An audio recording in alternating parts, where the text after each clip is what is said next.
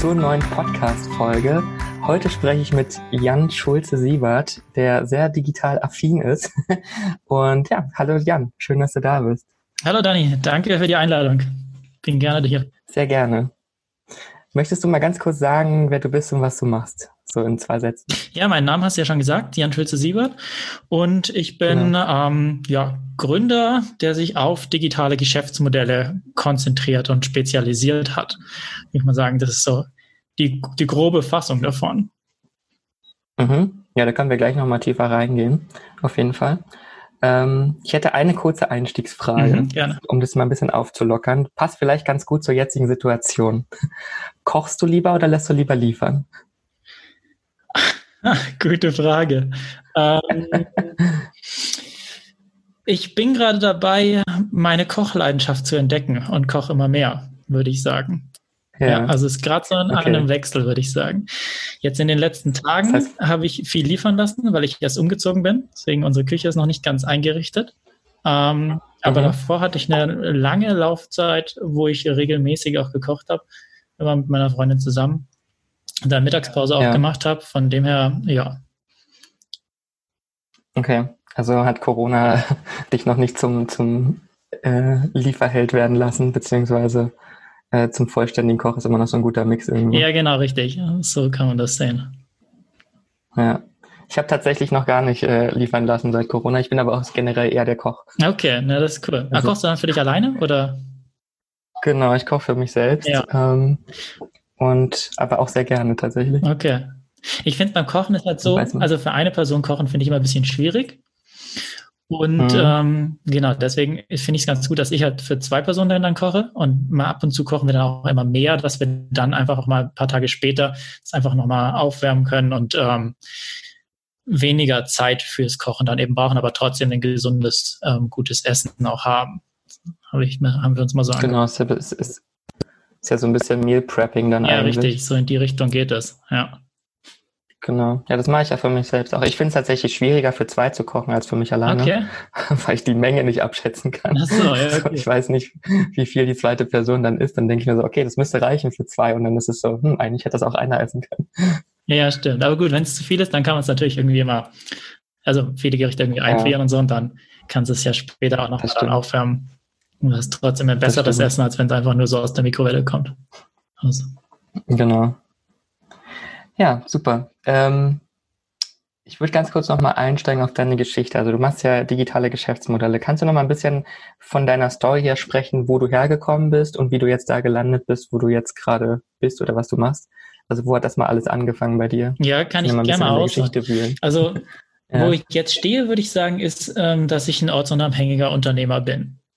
Und ähm, mhm das war ich natürlich nicht von Anfang an, sondern das hat sich auch so über eine Entwicklung ergeben. Von dem her finde ich, ähm, genau, passt meine, meine Entwicklung, meine Geschichte eigentlich auch ziemlich gut so zu deinem Podcast, zu deinem ähm, Podcast-Thema ja. auch. Ähm, und genau, angefangen hat es eigentlich damit, dass ich ähm, nach meinem Studium, also ich habe Wirtschaftsinformatik studiert, habe ich mhm. in äh, München ein Praktikum in einem kleineren Startup gemacht. Da hatten wir, ähm, war der Fokus auf einem Vergleichsportal für ähm, Online-Services.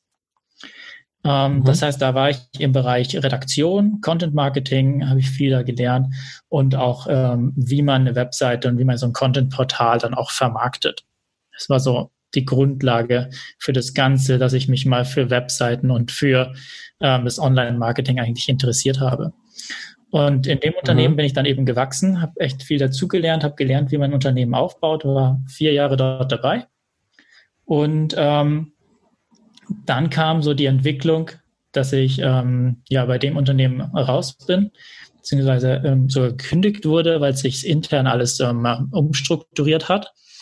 Und ähm, da hat sich dann so für mich dann die Entscheidung gegeben, okay, ich mache mich dann selbstständig und ähm, probiere mit dem, was ich da gelernt habe, ähm, ein eigenes Unternehmen aufzubauen. Mhm. Ist ja auch sehr mutig eigentlich direkt. Ja, ist ein mutiger Schritt. Ähm, genau, bei mir war es dann so, dass ich da eben den Gründungszuschuss dann auch hatte. Ähm, also mhm. ich hatte für mich da gesehen, in dem Unternehmen, wo ich vorher war, war es immer so, ähm, Genau, dass wir schon sehr flexibel gearbeitet haben. Hier mal einen Tag Homeoffice. Wir waren auch zusammen auf Vacations. Das heißt, da kam so diese ähm, äh, dieses New Work, was damals eigentlich, glaube ich, noch gar nicht wirklich New Work hieß. Ähm, mit ja, da war es ja schon ultra New Work. Ja, genau. Und ähm, genau, von dem her, wir haben damals schon recht flexibel gearbeitet. Das hat sich dann allerdings geändert, als der ähm, ja, die Geschäftsführung gewechselt hatte. Und deswegen habe ich dann da auch nicht mehr so ganz gut ins Konzept gepasst, weil ich eigentlich andere Vorstellungen hatte für mich und für das Team. Und von dem her war ja. das jetzt zurückblickend eigentlich ein guter, guter Punkt, dass ich dann da ähm, gekündigt wurde. Und dadurch, dass ich gekündigt wurde, konnte ich halt beim Arbeitsamt dann auch ähm, direkt den äh, Gründungszuschuss beantragen. Und da hat das Arbeitsamt mir eigentlich auch ein bisschen dazu geraten, dass ich mich doch selbstständig machen soll und dass es diesen Gründungszuschuss eben gibt. Ich hätte davor nämlich eigentlich nicht gedacht, dass ich mich selbstständig mache.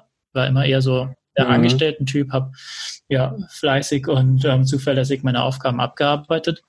Ähm, aber gut, mit dem Angebot vom Arbeitsamt, dass dann da den Gründungszuschuss für ein halbes Jahr kriegt und damit dann eigentlich finanziell sicher auf den eigenen Beinen steht, ähm, ja, war das für mich eigentlich dann so der Punkt, okay, dann probiere ich das doch mal und mache mich selbstständig. Ja. Ja, spannend, dass du das dann auch einfach gemacht hast. Also ist ja für viele tatsächlich so. War das dein erster Job in dieser Agentur oder? Das war mein erster Job, ja, genau, richtig.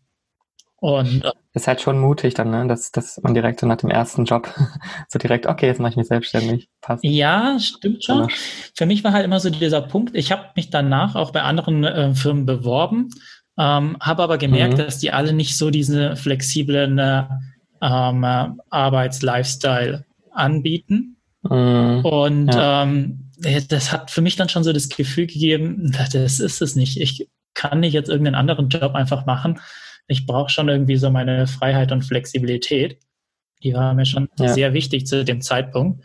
Und ähm, von dem her kam so dieser Selbstständigkeitsgedanke dann auch immer mehr in meinen Kopf rein und hat sich dann immer mehr verwirklicht. Und ich war vier Jahre bei der Firma davor. Das heißt, da habe ich fachlich ähm, und generell, wie man ein Unternehmen aufbaut, halt so viel mitgenommen, dass ich mir das dann auch zugetraut habe und gesagt habe, okay, jetzt erstmal als Freelancer natürlich, als Selbstständiger biete ich jetzt Online-Marketing-Dienstleistungen an. Das heißt, das war völlig querbeet von ich erstelle Webseiten bis zu oder über ich ähm, betreue Social-Media-Kanäle bis hin äh, zu ich schalte Google AdWords und ähm, andere Kampagnen.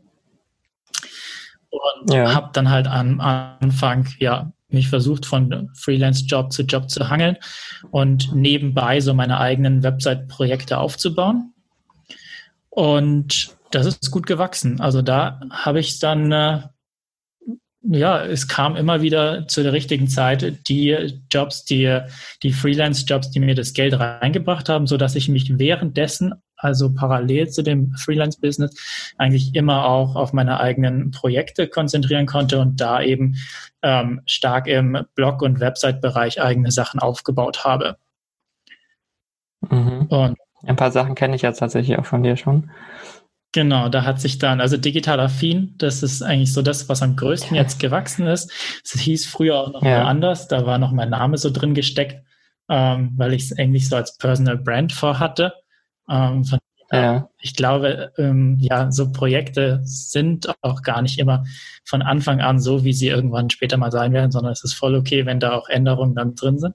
Und von dem her habe ich dann Klar. den Namens-Relaunch gemacht und so das Design und die komplette Webseite einmal umgebrandet und daraus ist dann digital affin entstanden. Und das ist jetzt eigentlich ja ein Blog und ein Content-Portal, bei dem es um äh, die smarte Anwendung von äh, Tools und Technik im Bereich der Digitalisierung eben geht.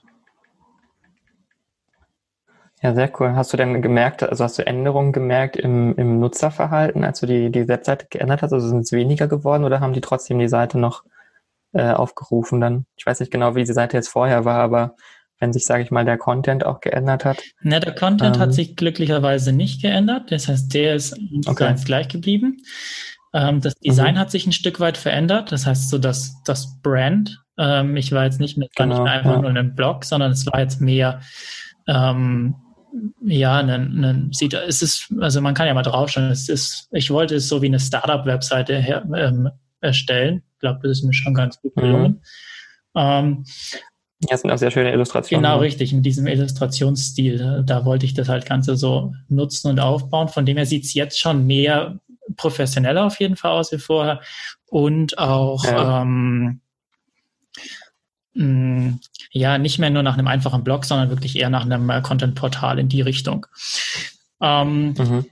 Ähm, direkt nach dem Relaunch hatte ich deutlich weniger Traffic, weil ich mit einigen Keywords doch abgestürzt bin. Das heißt, ähm, da hat bei der SEO-Umstellung irgendwas nicht ganz genau gepasst, sodass Google irgendwie erstmal meine Seiten hat droppen lassen. Das heißt, ich war okay. knapp eine Woche bei fast null Traffic. Also es war zwar immer noch ein bisschen was, aber äh, verhältnismäßig waren es, glaube ich, ja, knappe 90 Prozent, die weg waren da hatte ich schon echt Schiss. Mhm. ähm, ja. Weil gut, äh, mit als digitales Geschäftsmodell lebt man halt davon dann, dass äh, Traffic da ist und was man mit dem Traffic was anfangen kann. Und das war echt eine scheiße Woche, äh, wo ich echt schlecht geschlafen habe und ähm, ungutes Gefühl hatte. Aber das hat sich dann zum Glück mhm. irgendwie dann doch nochmal erholt. Hat Google doch die Weiterleitung gecheckt, dass es nicht weg ist, sondern äh, ja einfach nur eine Namensänderung war von der Domain ja, her. Gott sei Dank. Und ähm, ja. dann ist der Traffic auch wieder gewachsen. Ist mittlerweile wieder auf einem guten Niveau, wie es damals war. Ähm, ja, aber das hat dann doch ein bisschen was gebraucht. Ansonsten. Wie lange hat es jetzt gedauert, um da wieder hinzukommen auf das Level? Hm, was haben wir jetzt? April. Der Relaunch war im November. Ja, das heißt so. Okay, halt, gutes halbes Jahr fast. Ja. ja. Ja, krass. Hast du dann auch gemerkt, dass irgendwie, ich weiß nicht genau, ob die Seite auch dafür da ist, dass du dann irgendwie auch Aufträge bekommst?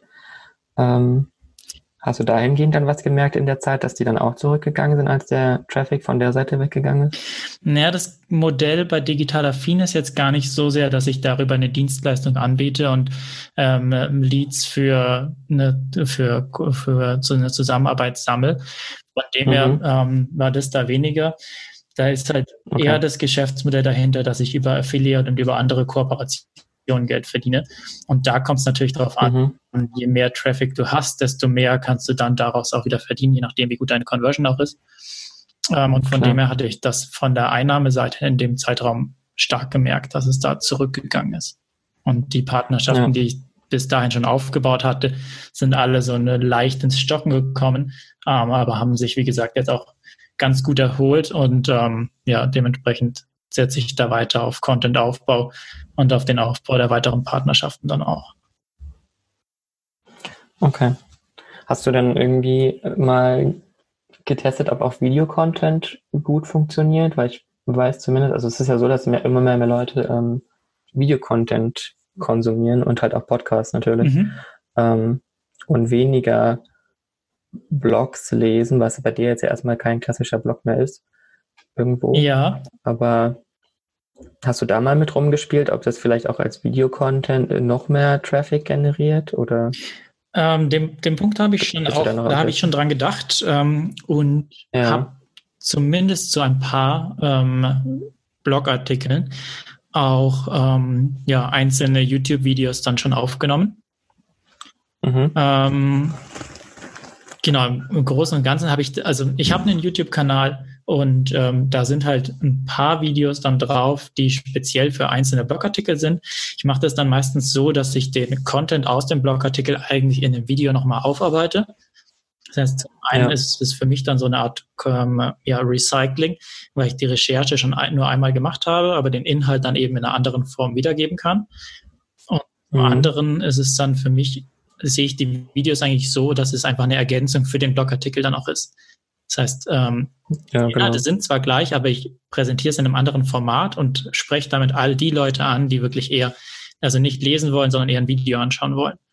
Und dementsprechend ja. binde ich dann die Videos auch in meinen Blogartikeln ein und merke, dass die dadurch eben ganz gute Verweildauer kriegen, die Artikel, ähm, und sie darüber auch dann extern von YouTube angeschaut werden. Selbstverständlich sind sie auch auf YouTube dann Keyword optimiert, sodass ich da dann Reichweite kriege, ähm, aber merke auch, dass sie eben über den Blog dann auch angeschaut werden.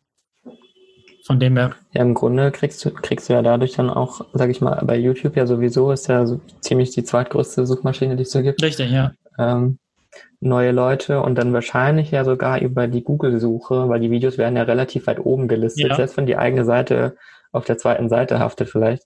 Deine Videos hängen ja trotzdem auf der ersten Seite ganz oben. Ja, das stimmt. Ähm, also ist ja eigentlich eine sehr gute Möglichkeit, um sich oben zu platzieren auf Google mittlerweile mit YouTube-Videos. Ja, definitiv. Also was für mich halt so ein, ein wendender Punkt war, ist, dass ich halt für mich verstanden habe, dass ich ähm, auf Suchmaschinen ähm, als ähm, ja, Reichweitenkanal eigentlich setzen will. Und dass ich mhm. mich mit meinen Inhalten, die ich produziere, ähm, jetzt nicht von heute auf morgen, äh, weiß ich nicht, ähm, 100.000 Leute erreichen will, sondern dass ich ähm, was produziere, wovon ich weiß oder dass ich so gut optimiere, damit ich weiß, dass mich das in einem halben Jahr oder einem Jahr ähm, so viel Reichweite auch wieder zurückbringen wird. Und das, das sind eben die Suchmaschinen, wo du sagst, du machst deinen Content, damit er später auch gefunden wird und du damit Leuten auch weiterhelfen kannst. Ja. Und das Ganze hat halt auch einen Fachbegriff, das nennt sich Inbound Marketing. Das heißt, mhm. ähm, das war in meinem, in meiner Entwicklung dann so, als ich Selbstständiger war das dann so der Punkt, äh, wo ich selber gemerkt habe, okay, ich biete zwar alles an, mache hier Freelance-Jobs für alles Mögliche, aber komme für mich selber eigentlich nicht voran. Ähm, hat zwar alles mhm. Geld eingebracht, aber ich habe meine eigenen Prozesse nicht optimieren können. Ich habe mich in viele Sachen immer wieder neu reindenken müssen. Ich habe ja keine richtigen Abläufe für das gehabt, was ich eigentlich gemacht habe. Und dementsprechend habe ich dann da angefangen, mehr an meiner Positionierung zu arbeiten und eben an meinem Angebot, was ich denn eigentlich anbiete und ähm, ja, was ich für Jobs dann auch mache. Und das war eigentlich ein ziemlich wichtiger Punkt, wichtiger Entwicklungsschritt für mich dann auch. Das war eine, war eine super Überleitung gerade, weil ich wollte nämlich auch nochmal für die, die jetzt zuhören, äh, fragen oder ob du es kurz erklären kannst, was genau ist dann eigentlich Inbound Marketing? Mhm. Weil ich glaube, viele, die zuhören, wissen es gar nicht. Ja, das ist so ein Fachbegriff, der ist eher im B2B-Bereich geläufig als ähm, im normalen Marketing-Bereich. Und mhm. Inbound Marketing beschreibt dabei eben die Methodik, dass du über Inhalte und über Mehrwert deine Kunden ähm, anziehst und sie so auf dich aufmerksam werden. Das Gegenteil davon ist immer ähm, das, In äh, das Outbound-Marketing. Das heißt, da hast du deine, deine, deine Inhalte oder deine, deine Werbeaussage, dein Angebot und das versuchst du über Push-Kampagnen in den Markt rauszudrücken und zu sagen, hey, hier, das ist mein Angebot, kauf das oder trag dich in meine Liste ein oder was auch immer. Das ja. sind so diese zwei verschiedenen Ansätze, die man verstehen muss. Ähm, Wichtig ist dabei auch zu sagen, dass nicht das oder das Inbound-Market nicht das Nonplusultra ist. Also du kannst nicht nur auf das eine setzen, sondern ich glaube, du brauchst am Ende so einen Marketing-Mix, wo beides drin vorkommt. Ich finde, mhm. und ja, wenn man es mal so logisch durchdenkt, ist dieses das Inbound-Marketing einfach die solide Grundlage, die ja deine Expertise stärkt, die dir einfach Langfristigkeit für dein Business gibt, damit du ähm, genau, damit sich einfach ähm, Interessenten, die jetzt auf dich aufmerksam werden, erstmal mit dir, mit deinen fachlichen Inhalten beschäftigen können, bevor sie dann sagen, okay, ich ähm, melde mich jetzt bei dir an, ich kaufe was von dir oder was auch immer. Und deswegen ist Inbound Marketing so diese, diese Grundlage da. Und Inbound Marketing ist halt das Fachwort und das besteht eigentlich aus Content Marketing und Social Media Marketing. So diese zwei ähm, Bereiche, Techniken kommen da dann wieder zusammen und bilden im Endeffekt so dann ähm, ja das, das Fachthema. Das heißt, eigentlich müssten ja die meisten Unternehmen mittlerweile ja eigentlich in Content und Social Media investieren, oder? Um dann da irgendwie auch Leute zu erreichen. Also machen ja mittlerweile mhm. auch viele, aber es ist eigentlich so ein so ein Key-Ding, was ich ja persönlich tun kann. Ja. Wenn ich jetzt, sage ich mal, nicht unbedingt vielleicht die finanziellen Mittel habe als Neugründer oder was auch immer, ähm, da jetzt externe Werbung zu schalten irgendwo, um mein Angebot rauszupressen, sondern halt über einen längeren Zeitpunkt natürlich, weil Social Media braucht ja auch Zeit, mhm.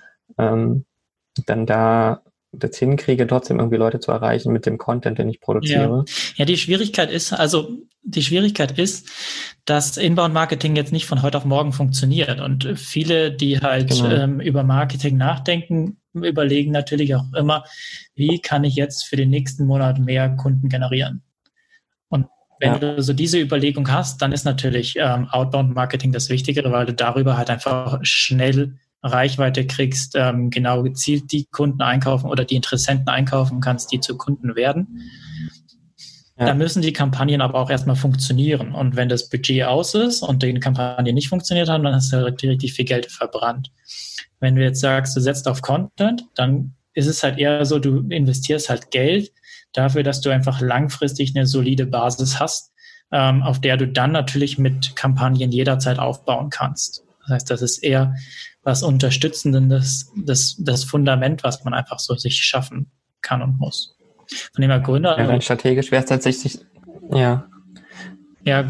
Rein strategisch macht es ja dann tatsächlich Sinn, erstmal Content zu produzieren und dann extern vielleicht rauszugehen, wenn man es jetzt nicht tatsächlich ja. eilig hat, um irgendwas zu erreichen. Ja, ja wäre in meiner ja wirklich nachhaltiger. Ja.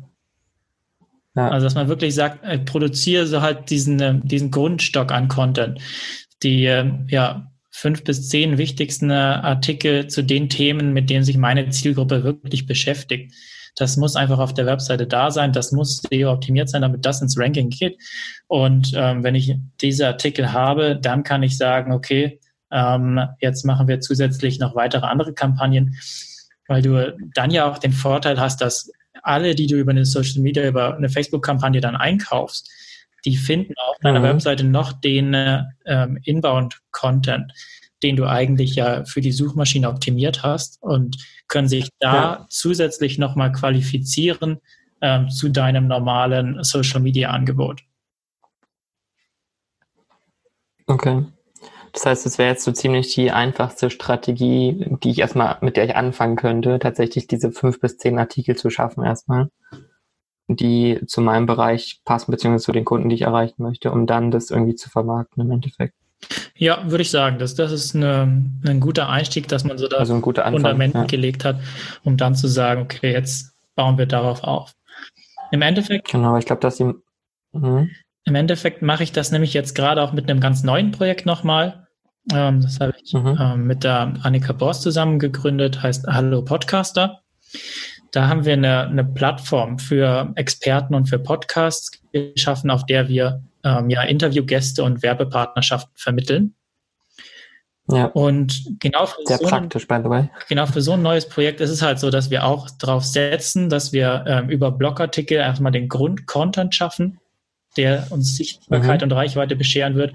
Und zusätzlich gehen wir ran und ähm, bringen die Plattform eben über weitere Reichweitenkampagne dann in zu mehr Sichtbarkeit. Das heißt, es wird wirklich beides gefahren. Und du hast dann so diesen Marketing-Mix, okay. den du brauchst. Ja. Ja, ich denke, Social Media, also für die Leute, die jetzt anfangen oder gleich zuhören und vielleicht überlegen, irgendwas aufzubauen, Social Media an sich dauert ja auch immer. Ne? Ist ja schon mal leichter, auf der eigenen Webseite was anzupacken äh, und da Content reinzuschaffen, weil Social Media mhm. was aufzubauen ist ja wirklich ein sehr langer Prozess. Ja. Gerade wenn man jetzt noch jemand ist, der jetzt vielleicht nicht unbedingt auch gerne vor der Kamera steht oder so, mhm. das ist ja auch nochmal so ein Ding. Ähm, deswegen ist, glaube ich, diese, diese Regel mit diesen fünf bis zehn Artikeln für jeden erstmal schon mal sehr gut und das dann irgendwie aufzubauen mit Kampagnen etc. Was man natürlich ja dann auch verwerten kann, so wie du das machst. Ne? Ich schreibe einen Blogartikel und pack den gleichen Inhalt nur anders verpackt. Ja, natürlich. In YouTube rein. Ja. Oder pack ihn anders verpackt, vielleicht auch nochmal interaktiv irgendwie in Social Media rein ähm, oder immer so Häppchen, dass ich da Content habe. Im Prinzip ist das ja so Content Recycling für unterschiedliche Plattformen irgendwo. Ne? Ja, beziehungsweise es nennt sich auch Content Seeding, dass du sagst, du hast da auf deiner Webseite den Content geschrieben, einen Blogartikel zum Beispiel. Ja. Und dann geht es darum, wo kannst du diesen Blogartikel jetzt noch teilen und veröffentlichen, dass du deine Zielgruppe wirklich erreichst und ähm, dein Blogartikel auch Sichtbarkeit kriegt. Und dann Würdest ist es dann sagen, dass du, dass du dann ist es natürlich ein Muss, ja. dass du sagst, okay, du teilst ihn auch über deine Social Media Kanäle, beziehungsweise du kannst auch aus dem Blogartikel dann einzelne Absätze als Zitate rausnehmen oder als ähm, ähm, eher kleinere Snippets und die dann wieder einzeln teilen und hast dadurch durch einen Blogartikel, keine Ahnung, gleich mal zehn ähm, Social Media Posts oder so. Also das, da siehst ja. du, dass du, dass das ja alles irgendwie miteinander zusammenhängt und du den einen Aufwand, den du machst für einen Blogartikel, der kostet natürlich Zeit, aber da kannst du mit weniger Zeit dann im Nachhinein viel mehr Content noch rausziehen und ähm, dir dementsprechend ähm, ja, für deine Social Media Strategie auch viel, viel ne, rausholen daraus. Das stimmt. Es gibt ja auch noch die Leute, die dann sagen, naja, das, was ich schreiben würde, davon gibt es ja schon 5000 Artikel. Warum soll ich denn jetzt auch nochmal darüber schreiben? Mhm. Ähm, wie siehst du, das sollte man dann trotzdem nochmal selbst schreiben? Weil im Endeffekt schreibt man ja irgendwie auch das persönlich, so sage ich mal, aus der eigenen Perspektive nochmal. Oder sagt man eher, naja gut, ich kann auch die anderen Artikel einfach verlinken, die genau das Thema abhandeln, äh, wo ich es jetzt nicht nochmal quasi neu erfinden muss. Oder sollte ich es einfach selbst nochmal neu schreiben? Ich bin der Meinung, dass du es schon auf jeden Fall selbst schreiben solltest, weil mhm. du damit einfach ja zeigst, dass du der Experte bist. Dass äh, die Leute, die, die nehmen das Ganze, die nehmen dich ganz anders wahr und nehmen das, was du dann schreibst, ganz anders wahr, wenn es wirklich ähm, aus deiner Feder kommt. Und ähm, ja. klar, es, über alle Themen haben irgendwelche Leute schon was geschrieben, aber trotzdem kannst du ja das ja als Vorbild nehmen und einfach sagen, okay, ich mache es noch cooler, ich mache äh, nehme einen anderen Ansatz, ich nehme andere Beispiele, kann persönliche Note mit reinbringen, ähm, ja, kombiniere zwei verschiedene Themen miteinander und bringe eine neue Sichtweise rein und schon ist ein äh, klassisches Thema, wo viele schon drüber geschrieben haben, einfach neu, aufbe neu, neu aufbereitet und kann dementsprechend mhm. auch bei Google dann im Ranking sich besser positionieren. Weil vielleicht, ja, diese neue Kombination, neue Aufbereitung, vielleicht auch einfach nur das Layout, weil es einfach ein schöneres Design ist, wird einfach lieber gelesen von ähm, Usern als eine bestehende Blogartikel. Und ja, das, da, da geht sehr viel drauf. Hast du dann schon auch Chancen, dich bei ähm, ja, besetzten Märkten mit nach oben zu kämpfen.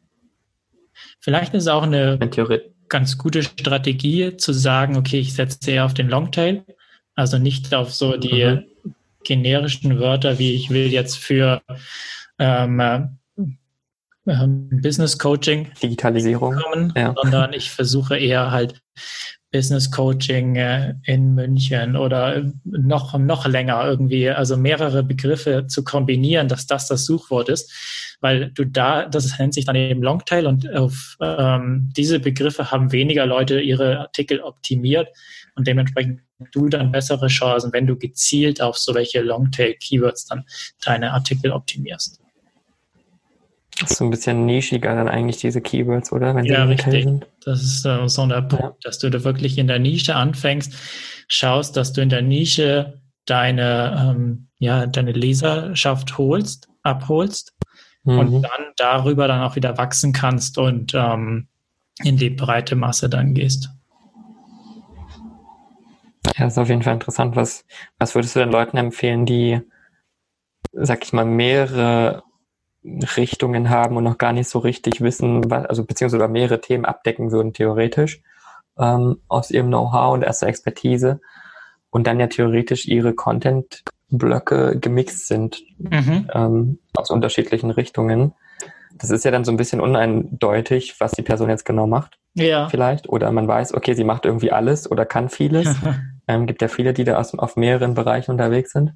Ähm, würdest du da auch eher sagen, dass man das dann trennt auf von mir aus unterschiedliche Seiten oder sagt man dann, okay, man sortiert das vielleicht einfach besser auf der Seite und es ist egal bei Google. Ähm, wie würdest du das machen? Weil du hast ja bei dir auch so ein bisschen die Sachen getrennt, wie ich das gesehen habe. Ja, im Endeffekt trifft es ganz gut meinen, äh, meinen persönlichen Fall. Also ich habe ähm, mich von den Inhalten her auch ähm, eher so aufgestellt, dass ich für verschiedene Themen eigene Projekte ähm, gegründet oder gelauncht habe und dementsprechend mhm. dann wirklich ähm, fachlich spezifisch mit den eigenen, mit den einzelnen Webseiten und Projekten dann eben ähm, aufgestellt bin. Ähm, okay. Bietet sich halt, also da gibt es halt so zwei, zwei Punkte, die man beachten muss. Wenn du alles auf einer Webseite hast, dann hast du halt die Chance, dass du dafür ja mehr Backlinks sammeln kannst, ähm, dass du für eine Webseite einfach nur den ja, Reichweite aufbauen musst und die Leute dann ja sehen, was du alles machst. Das ist so der eine Punkt. Andererseits ist mhm. natürlich so der, der, die, die Geschichte, dass du, dass die Leute dann nicht klar genug verstehen, was machst du eigentlich. Das heißt, sie können sich gar nichts merken oder sind sofort verwirrt, was eigentlich bei dir los ist. Ähm, ja. Und unter Umständen ähm, ja, kann das Google auch nicht so gut trennen, ähm, wie, wie du aufgestellt bist. Und von dem her macht, macht da dann eigentlich so die Trennung von Projekten mehr Sinn, auch wenn es mehr Arbeit bedeutet, die ganzen Projekte dann zu pflegen, ähm, ja, die Reichweite aufzubauen, weil du musst halt für jedes einzelne Projekt eigentlich diese Reichweitenarbeit dann auch machen. Ja. Ja. Ist dann halt immer direkt doppelte Arbeit oder dreifache Arbeit, je nachdem, wie viele Projekte man dann aufsetzt. Ja, definitiv. Ähm, ja. Andererseits ist es halt auch so, dass bei, wenn du jetzt halt auf Suchmaschinen wieder setzt, ähm, dass du dann halt jetzt Arbeit reinsteckst und das Ganze dann auch erstmal reifen lassen musst, bis es halt von Google ähm, im Ranking angekommen ist und ähm, du nicht sofort so viel damit arbeiten musst, sondern äh, ja, du musst dem Ganzen ein bisschen Zeit geben. Und dementsprechend kann man, wenn man die Zeit hat, auch mehrere Projekte gleichzeitig betreuen. Also das sieht man ja an, an meinem ähm, Entwicklungslauf jetzt, ähm, ja. dass ich ich glaube, im Moment sind es fünf oder sechs Projekte, die ich gleichzeitig jongliere. Und mhm. die halt hauptsächlich auf ähm, ja, Basis von äh, Suchmaschinen-Traffic funktionieren und dementsprechend da so ein ähm, Geschäftsmodell dahinter haben. Das heißt, man sollte auf jeden Fall, ich glaube, es macht Sinn, tatsächlich unterschiedliche Seiten aufzusetzen. Ähm, als es zu mixen. Also es klingt für mich jetzt auf jeden Fall so, das zu machen. Ja, ähm, weil dann ist klar, was ja es auf der Webseite geht, dann ist das Thema klar, dann nehmen die Leute dich mit der Webseite auch als Experten wahr. Wenn du als Personal Brand dann auftrittst, ist es natürlich immer super schwierig, weil dann verstehen die Leute nicht ganz, okay, ähm, bist du jetzt der, der für Digitalisierung und für Tools steht oder bist du der, der für New Work steht oder bist du jetzt der, der für äh, eine Podcast-Vermittlungsplattform steht? Ja, im Prinzip, ich habe alles drei. Also ähm, ja. stehe ich für alles äh, und muss mich halt dementsprechend auch immer ein bisschen entscheiden, mit was stelle ich mich denn jetzt vor. Ähm, je nachdem, wo man dann auch äh, eben auftritt und ähm, welche Sichtbarkeit man jetzt wieder erhöhen möchte. Genau. Aber für die Leute, Aber listest, listest, die Suchmaschine mhm. kommen, für die ist ja eigentlich klar, die finden deine Webseite, die kennen dich jetzt nicht ganz, sondern die sehen nur dein Website-Projekt und für die ist halt ganz klar, um welches Thema es sich dreht und das ist halt der große Vorteil davon. Ja. Aber listest du dann die Projekte quasi auch nochmal irgendwo auf einer, auf einer Gesamtseite von dir, welche Projekte du alle machst, theoretisch? Oder ist das so völlig unabhängig voneinander? Doch. Ähm, Oder verlinkst du die untereinander? Also ich, ich bin schon auch dabei, einen, einen Personal Brand aufzubauen. Also janschütze7.com mhm. ist da meine Webseite. Und ähm, genau auf der Webseite, da bin ich so zum einen, habe ich mich positioniert eben als Marketingberater und als Marketing-Experte. Ähm, mhm. Und zum anderen sind da eben eigentlich alle meine Projekte dann auch dort verlinkt und ähm, man findet die da. Das heißt, Da habe ich dann auch einen Blog, der dreht sich ums Marketing. Also da sammle ich oder da, da kommen viele User dann über Google hin, die sich halt speziell für Marketing-Themen interessieren. Ähm, und mhm. nicht nur die, die jetzt halt einfach nur mehr über mich wissen wollen. Ähm, aber ja, da habe ich so gemacht, dass diese Seite dann eigentlich alle Projekte, die ich habe, ähm, zusammenbringt und mal kurz vorstellt, weil sie ja irgendwie alle auch mit mir als Persönlichkeit zusammenhängen. Das ist so der Punkt. Klar. Und deswegen muss das schon irgendwo mal zusammengefasst sein. Ja. Ja, spannend. Ich kenne das nämlich auch sehr gut, dass man so 5000 Projekte hat. Mhm. Ähm, und das super schwer ist tatsächlich, äh, das irgendwie alles unter einen Hut zu kriegen. Ähm, und ich komme, sage ich mal, jetzt ja von der anderen Richtung sogar teilweise, mhm. ähm, dass es bei mir, bei mir ja zum Beispiel aus, aus Social Media herausgewachsen ist. Ja. Irgendwo. Ähm, wo Social Media ja, sag ich mal, sehr auf Fotografie und Videografie und sowas äh, oder auch das Reisen halt, sage ich mal, ja belastet ist. Ja. Ähm, aber meine eigentliche Arbeit, die ich ja immer tue, also tatsächlich Geschäftsmodelle entwickeln, digitale Produkte bauen, Design und so weiter, ähm, was ich ja schon ewig mache, das hat so gar nichts damit zu tun, ne? also mit diesem Social Media Zeug. Mhm. Ähm, und aus das zu verbinden ist halt einfach so kompliziert oder so, soll man es überhaupt verbinden oder nicht? Ja, das, und das, das ist, so, halt so die Frage, ja. Weil du hast halt irgendwo die Reichweite mit dem einen Thema. Ja. Die Frage ist halt oft auch, wenn du die Reichweite für ein Thema hast, ist ja nicht zwangsmäßig, dass die sich auch für die anderen Themen interessiert. Das heißt, eigentlich genau. bringt dir die Reichweite dann für andere thematische Ausrichtungen eher wenig. Und ähm, ja, von dem her ist da die Trennung eigentlich auch wieder der, der bessere Ansatz. Ja. Ja, es ist, äh, ist ein langer Prozess, wo ich mir schon sehr viele Gedanken drüber gemacht ja. habe. Ja. Wie man das zusammenbringt oder nicht zusammenbringt, weil irgendwo hängt es an der eigenen Person so. Mhm. Die Leute folgen einem mehrweise einen ja selbst mögen, egal was man eigentlich macht, sag ich mal. Ja. Ähm, und es ist halt dann super schwer, das äh, irgendwie zu verknüpfen. Aber klar, ist natürlich nicht jeder, der irgendwie auf Social Media folgt, interessiert sich für Design und auch nicht äh, die Leute, die sich für Design interessieren, interessieren sich nicht für Fotografie automatisch. Nee, das stimmt. Ähm, ja. Das sind unterschiedliche Zielgruppen. Ja. Ja. Und es ist halt gar nicht so leicht, aber es ist spannend, dass man das vielleicht noch mehr splittet. Ja. Ja, am Ende ist halt, wenn man mal so über die ähm, Vermarktung von von so Projekten dann auch nachdenkt, dann ist es halt so, dass du im Endeffekt die, die Zielgruppe und dein, deine Reichweite ja vermarktest.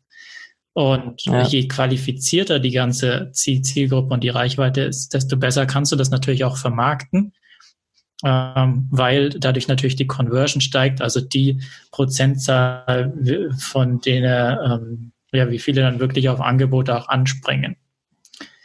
Genau. Und ähm, aus dem Gesichtspunkt macht eigentlich eine thematische Trennung absolut Sinn oder ist sogar empfehlenswert, weil du dann, ähm, auch wenn du nur wenig, eine kleinere Reichweite hast, kannst du die wahrscheinlich viel mehr besser und teurer vermarkten, weil dadurch eben ähm, ja die Relevanz einfach stimmt.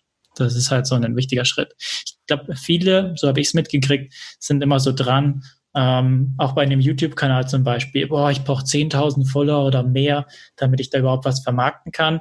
Ist nicht so. Ich mhm. habe gerade 440 oder so. Und ähm, ja, werde auch angefragt, dass man YouTube-Videos äh, macht. Und da muss man halt dann in der Vermarktung mit erklären können, dass man halt auch ähm, ja, YouTube SEO betreibt, das Ganze langfristig aufbaut, das Ganze eben ähm, auch auf einem Blog oder einem Portal ähm, publiziert, das halt ganz spezifisch für ein Thema steht und du dementsprechend halt ähm, die Zielgruppe, die die Leute, ähm, also die Werbetreibenden eigentlich erreichen wollen, dass du die erreichen kannst. Und dann klappen auch ja. Kooperationen. Da brauchst du keine 10.000 Follower, die dir wegen äh, fünf verschiedenen Themen folgen oder so. Da ist es viel schwieriger, das Ganze zu vermarkten, weil am Ende die, die Relevanz für die Werbung nicht mehr da ist. Das stimmt. Das ist wahr. Ja, aber es ist interessant, weil gerade sind ja auch sehr viele, sage ich mal, die jetzt durch die ganzen Corona-Geschichten ja auch zu Hause sind und jetzt auch sehr viele Selbstständige, die sich ja umstellen müssen, neue Ideen entwickeln müssen mhm. und zwar, die werden ja wahrscheinlich auch mehrere Projekte angehen und überlegen müssen, okay, wie stelle ich mich jetzt eigentlich auf? Ja.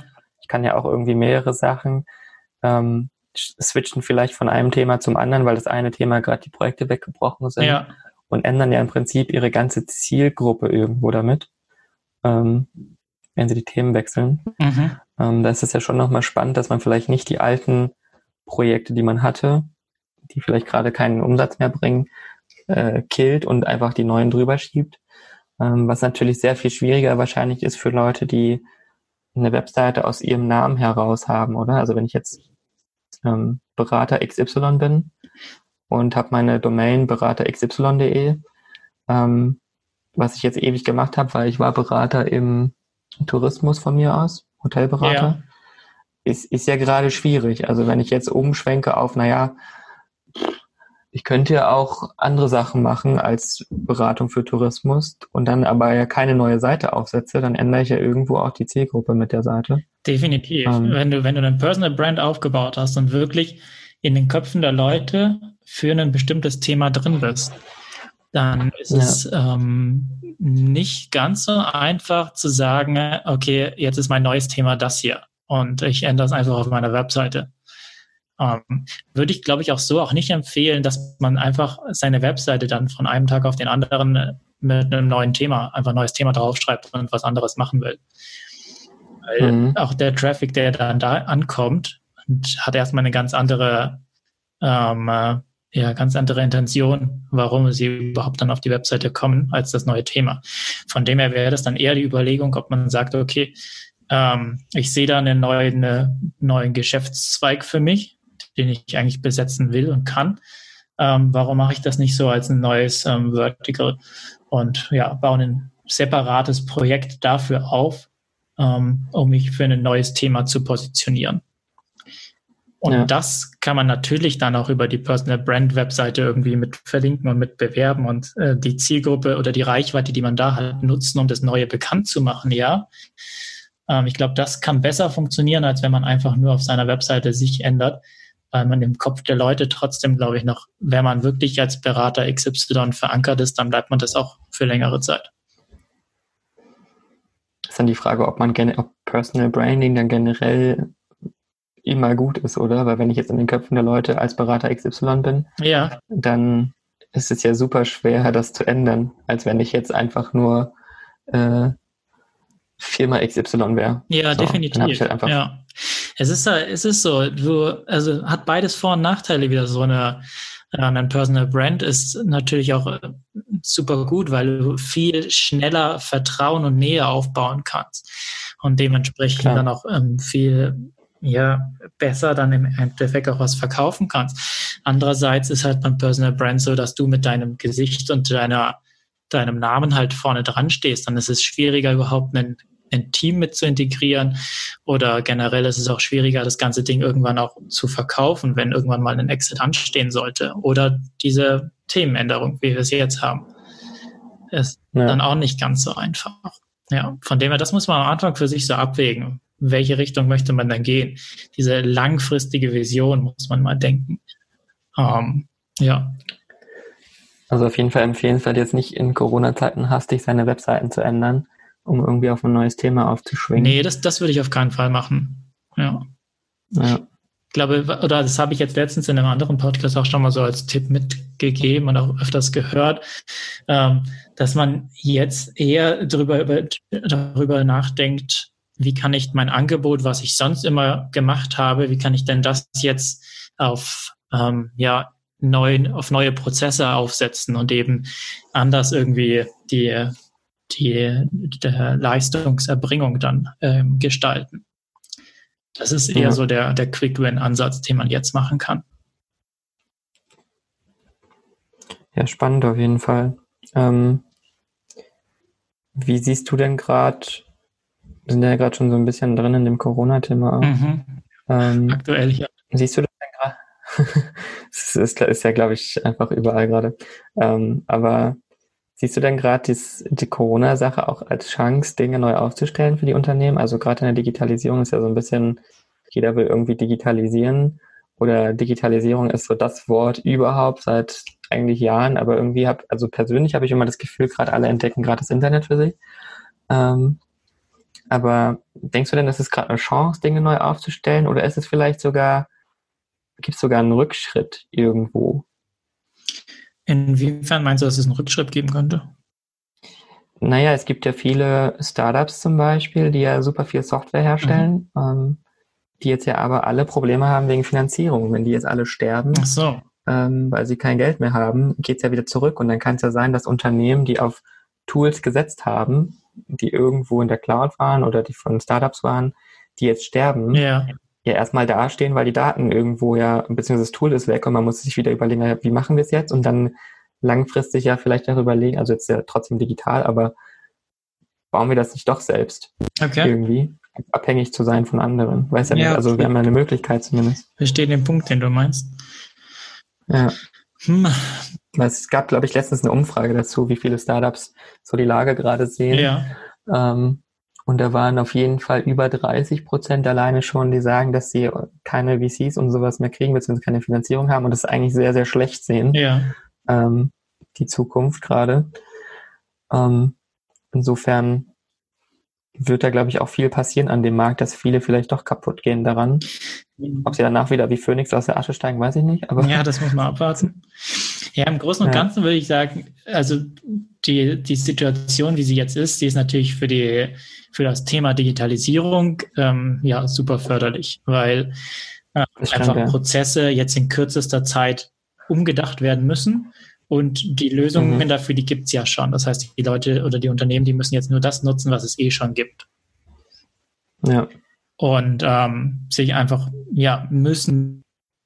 Das heißt, das ist keine, kommen wir probieren jetzt mal was Neues aus und schauen, ob es funktioniert, sondern ja, wir sind jetzt im Homeoffice und wir telefonieren jetzt und machen Videokonferenzen und sehen, dass es eben auch funktionieren kann. Ähm, von dem her glaube ich, äh, entwickelt sich entwickeln sich die Unternehmen da auf jeden Fall weiter.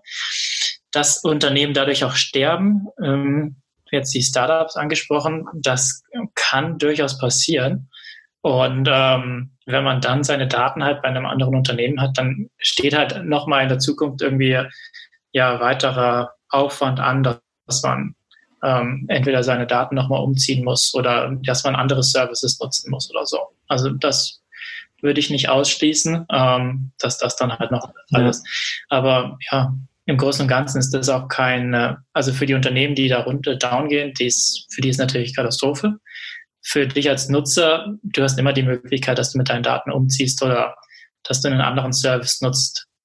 Also Insofern du halt die Daten dann importieren kannst bei dem neuen Service dann. Ne? Ja, genau, richtig. Das ist auch mal die Frage. Okay. Manuell importieren kannst du natürlich immer. Das ist halt dann je nachdem, wie viele Datensätze du hast, irgendwo sehr ja, ja. groß.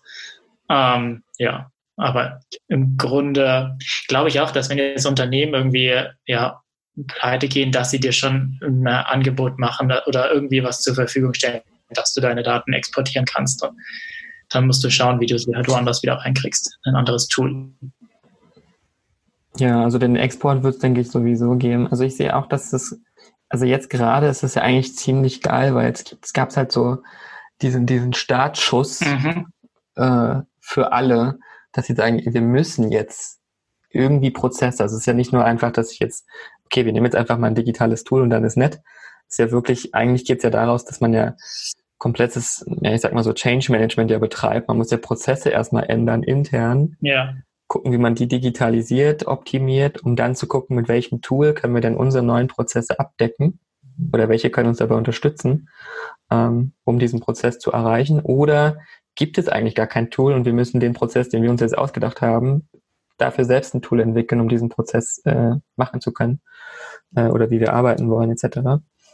Ähm, insofern ist es ja gerade ein super Startschuss, wo ja viele sich ewig lange darum, sag ich mal, gedreht haben, das nicht zu tun. Alleine Remote Work, ja. mega. Ja. Also ich glaube, da, da ist auch interessant, da muss ich vorhin dran denken, wo du gemeint hattest, naja, die Firmen waren ja noch nicht so remote unterwegs damals, deswegen hast du dich selbstständig gemacht. Theoretisch in Zukunft äh, hast ja vielleicht die Möglichkeit, tatsächlich dann doch in mehr Remote-Firmen zu arbeiten. Ähm, ja, vielleicht gibt es dann weniger Selbstständige, die so aus der Situation heraus dann selbstständig werden, weil sie sagen, ach naja, bei der Firma kann ich ja auch remote arbeiten. Ja, das kann ich mir vorstellen. Aber ja. Also für mich war das halt so der Punkt. Damals waren die Unternehmen ja nicht so remote, deswegen hat das alles nicht gepasst. Mhm. Und ich habe für mich dann eine, ja für mich die Entscheidung getroffen, dass ich mich selbstständig mache. Ähm, aber gleichzeitig hatte oder während während diesem Prozess kam mir dann in den Kopf, okay, ich will eigentlich gar nicht selbstständig sein, sondern ich baue mir jetzt dann mein Unternehmen so auf, wie ich es ähm, früher hatte und wie ich es mir gerne wünsche. Und ähm, genau, hatte dann auch die Entwicklung zum Unternehmer im Kopf ähm, und zum Aufbau ja. eines Unternehmens. Und genau, mittlerweile, jetzt habe ich ähm, drei intern angestellte Mitarbeiter plus drei Freelancer noch dazu. Das heißt, zu ähm, 17 wir dann insgesamt, ja. mit denen wir jetzt ähm, ja an den eigenen Projekten arbeiten ne? und gleichzeitig auch Kundenprojekte dann eben umsetzen. Ja, voll gut, hast du eigentlich relativ, ich weiß gar nicht, wie lange existiert jetzt dein Unternehmen? Also wann hast du angefangen? Das ist jetzt zweieinhalb Jahre her. Ja, das ist ja schon sehr gut aufgebaut eigentlich in zwei Jahren. Ja, war, also ich fand, es war so gefühlt, ähm, ja, so irgendwie doch ein bisschen schleichendes Wachstum. Also wenn ich jetzt zurückblicke, dann denke ich, okay, wow, da hat sich echt was entwickelt. Währenddessen habe ich mhm. nicht so die, die mega Wachstumssprünge so stark wahrgenommen, aber sie sind halt da gewesen, ja. Von dem her es ging halt einfach so Stück für Stück immer wieder weiter. Ist vor allen Dingen auch, also ich sag mal so, es ist wahrscheinlich sehr gesund gewachsen im Vergleich zu so Startups, die irgendwie Millionen reingepumpt bekommen und dann sollen die innerhalb von ein paar Monaten was bauen. Ja. Ähm, und gehen dann pleite, sondern es, also ich finde es ja sehr positiv auch, dass es noch funktioniert, dass Menschen auch natürlich über einen längeren Zeitraum dann jetzt als vielleicht äh, in einem halben Jahr da irgendwas reißen, aber zumindest über einen längeren Zeitraum es schaffen, gesund zu wachsen, was ja auch viel nachhaltiger ist, meiner Meinung nach, ähm, da vernünftig was aufzubauen, als jetzt so in kurzer Definitiv, Zeit ja. irgendwie da möglichst schnell zu skalieren und wir müssen schnell irgendwas bauen und dann legen wir einen Exit hin, so gefühlt. Ja. Ähm, oder wir haben schon einen Exit vorher, weil wir schon vorher sterben. Aber ja, finde ja. find ich sehr positiv. Nee, dieser Punkt Skalierung, das ist halt ja für mich jetzt dann eigentlich so das nächste Thema. Ich habe mich halt mhm. oder jetzt in der Gründungsphase, die ersten zwei Jahre jetzt hat, hat wirklich auf die, die solide Grundlage konzentriert, dass die Unternehmen halt oder dass meine Projekte, im Endeffekt sind die Projekte, können sie auch als eigenständige Unternehmen dastehen, dass die halt ähm, solide dastehen, äh, dass die Einnahmemodelle dahinter funktionieren und ja. ähm, genau, dann kann man als nächsten Schritt überlegen, okay, wie macht man das jetzt weiter groß? Das muss natürlich, oder das musste bei mir jetzt natürlich auch aus meinem Cashflow raus wachsen, weil ich keine Finanzierung oder sowas hatte. Von dem her, ja, ja. war das. Ja, aber ist ja positiv.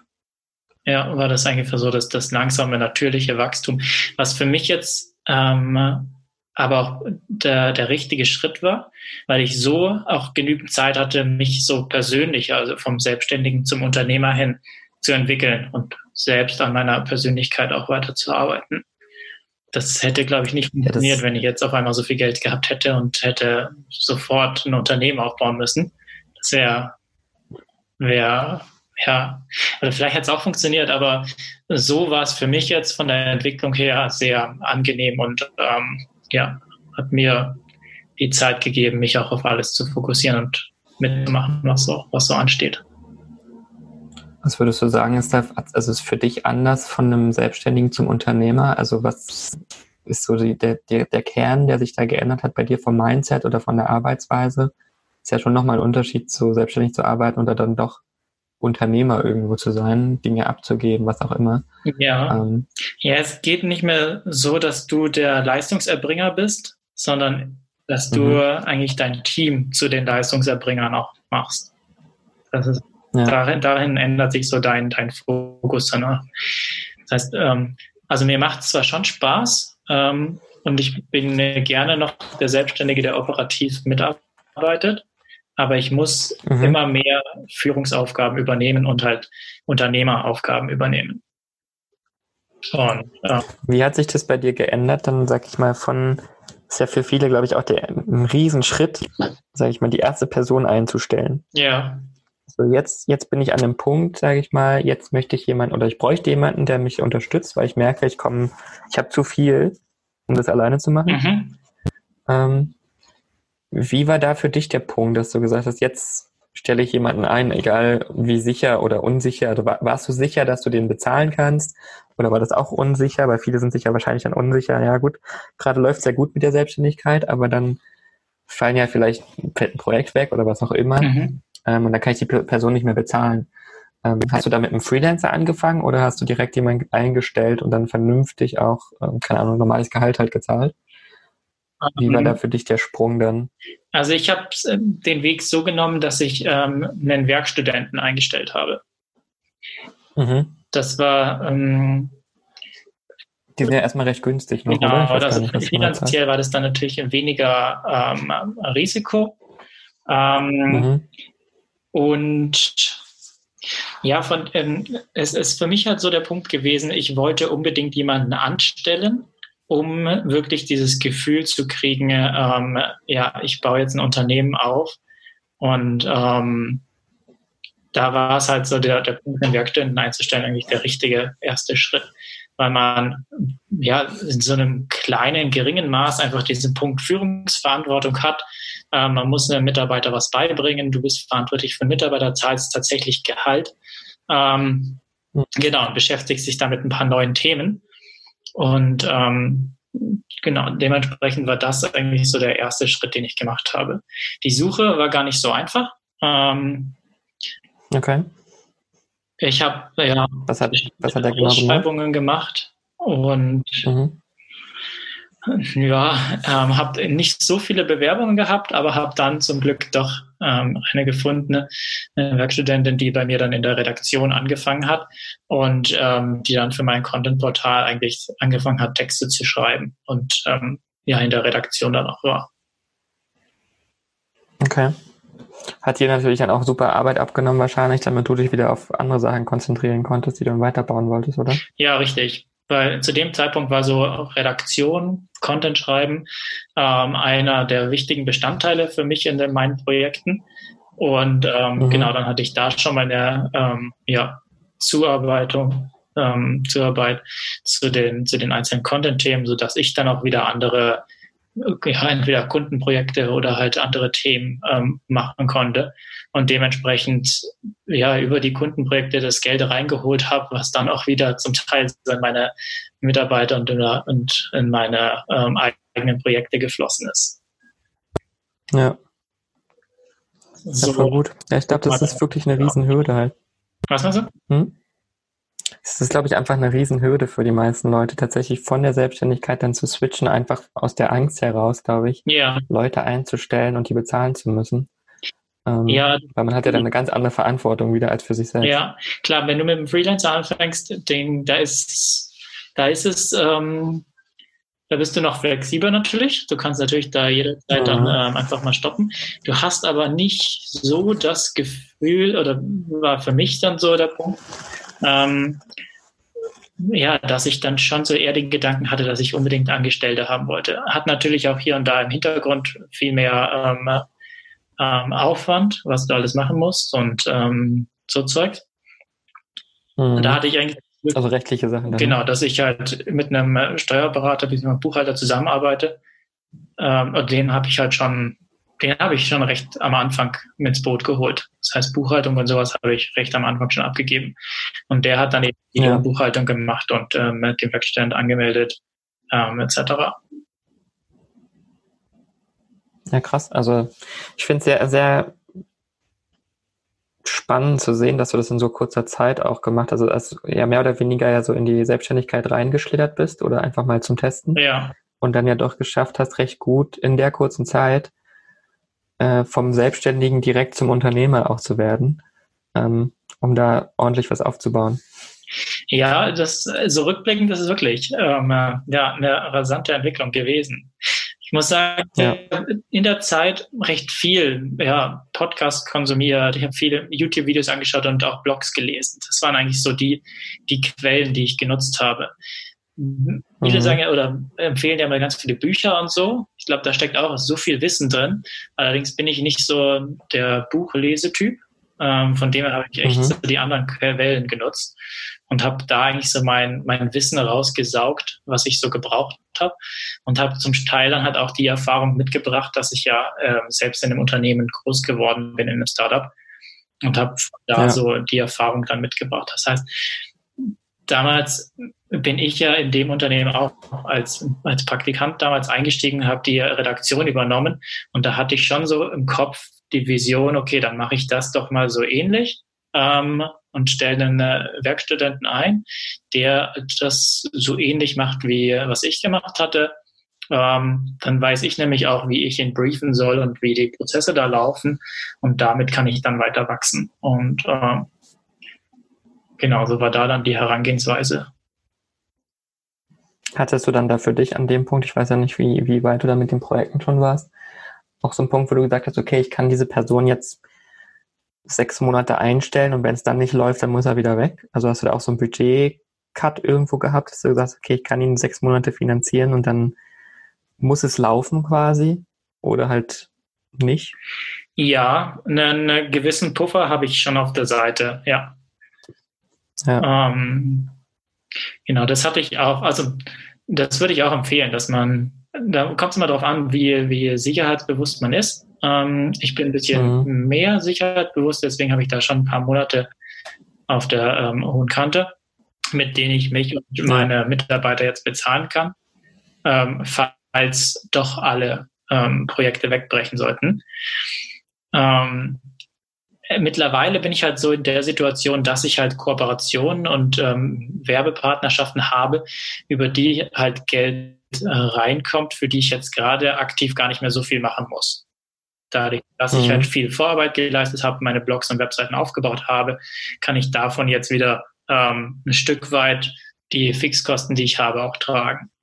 Und ähm, ja. genau, von dem her war da so mein, mein Konzept, wie ich meine Einnahmemodelle aufgebaut habe, eigentlich für mich auch so ein Schlüssel, um jetzt auch ähm, ja, solide und ähm, ja, ganz, ganz gut weiter wachsen zu können und ohne das Gefühl von zu großem finanziellen Risiko wachsen zu können. Ja.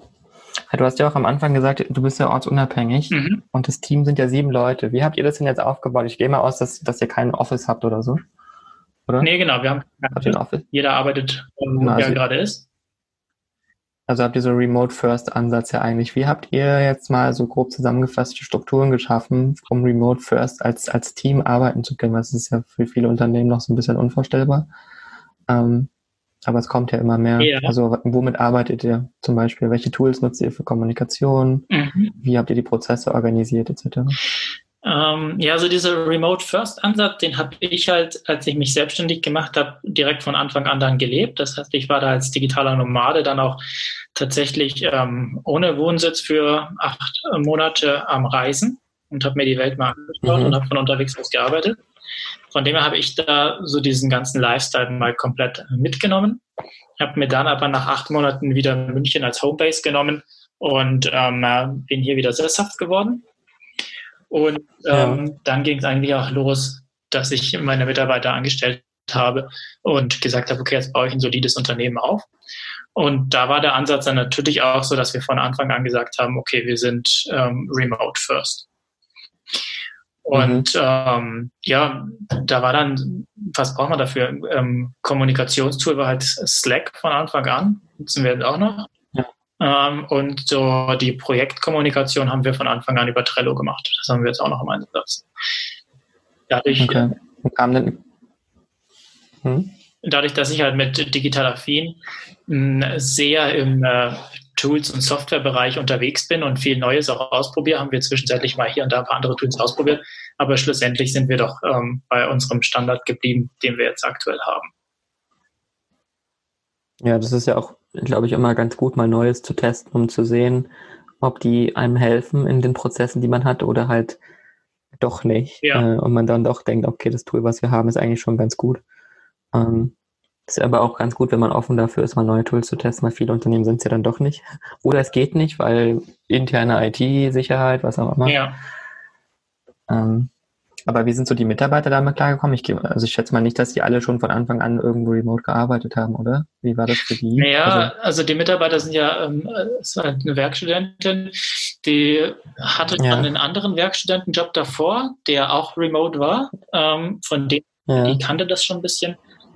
Und ähm, genau, fand, findet es gut und fand es auch von Anfang an ganz gut, dass sie da ihre Freiheit und Flexibilität hat. Und ähm, ja. Von meiner Seite aus war es natürlich halt ein riesengroßer Vertrauensvorschuss, zu sagen, okay, ähm, du bist Werkstudent, normalerweise ja, denkt man ja immer, da braucht man ein bisschen mehr Kontrolle und so. Ähm, habe ich jetzt so nicht gewählt, sondern ich habe von Anfang an diesen äh, Vertrauensbonus gegeben und gesagt, okay, wir arbeiten ähm, flexibel und remote zusammen und ähm, haben halt klare Ziele und Ergebnisse und die müssen wir da oder die wollen wir erreichen. Und habe das Ganze mhm. danach eben ausgerichtet, dass es halt sehr ähm, ergebnisorientiert ist und dann dadurch eben äh, ja das Vertrauen eine ganz wichtige Rolle spielt. Und das kam gut an und ähm, funktioniert soweit jetzt auch gut mit allen anderen. Das ist ja das, was viele ja im Unternehmen dann nicht haben. Also gerade diese Kontrolle, ist ja meistens so in den Managerpositionen äh, sehr verbreitet, dass sie so Kontrollzwang haben gefühlt. Mhm. Ähm, und den Mitarbeitern nicht vertrauen, wo ich mir denke, gut, wenn du deinen Mitarbeitern nicht vertraust, wieso hast du ihn dann eingestellt? Ähm, ja, das wenn man aus der Seite also ich glaube, das ist immer so, ja, von der Unternehmensgröße wahrscheinlich nochmal ein bisschen abhängig. Ähm, ja, wie, wie, eng die Beziehungen ja. einfach auch zwischen den Mitarbeitern und ähm, Vorgesetzten auch sind. Ähm, und ja, bei Startups und kleinen Unternehmen, die ja wirklich ähm, enge Beziehungen zwischeneinander haben, ich glaube, da ist es überhaupt kein Thema, dass jeder mal für sich auch arbeiten kann und ähm, ja. auch weiß, in welche Richtung das Ganze geht. Da spielt also dieser Punkt, dieser, ja, die Unternehmensvision, die Richtung muss einfach klar sein, damit jeder weiß, was tue ich eigentlich für das Unternehmen ähm, und wie bringe ich das Unternehmen weiter und ähm, weiß, welches Zahnrad der Mitarbeiter im ganzen Modell eigentlich ist.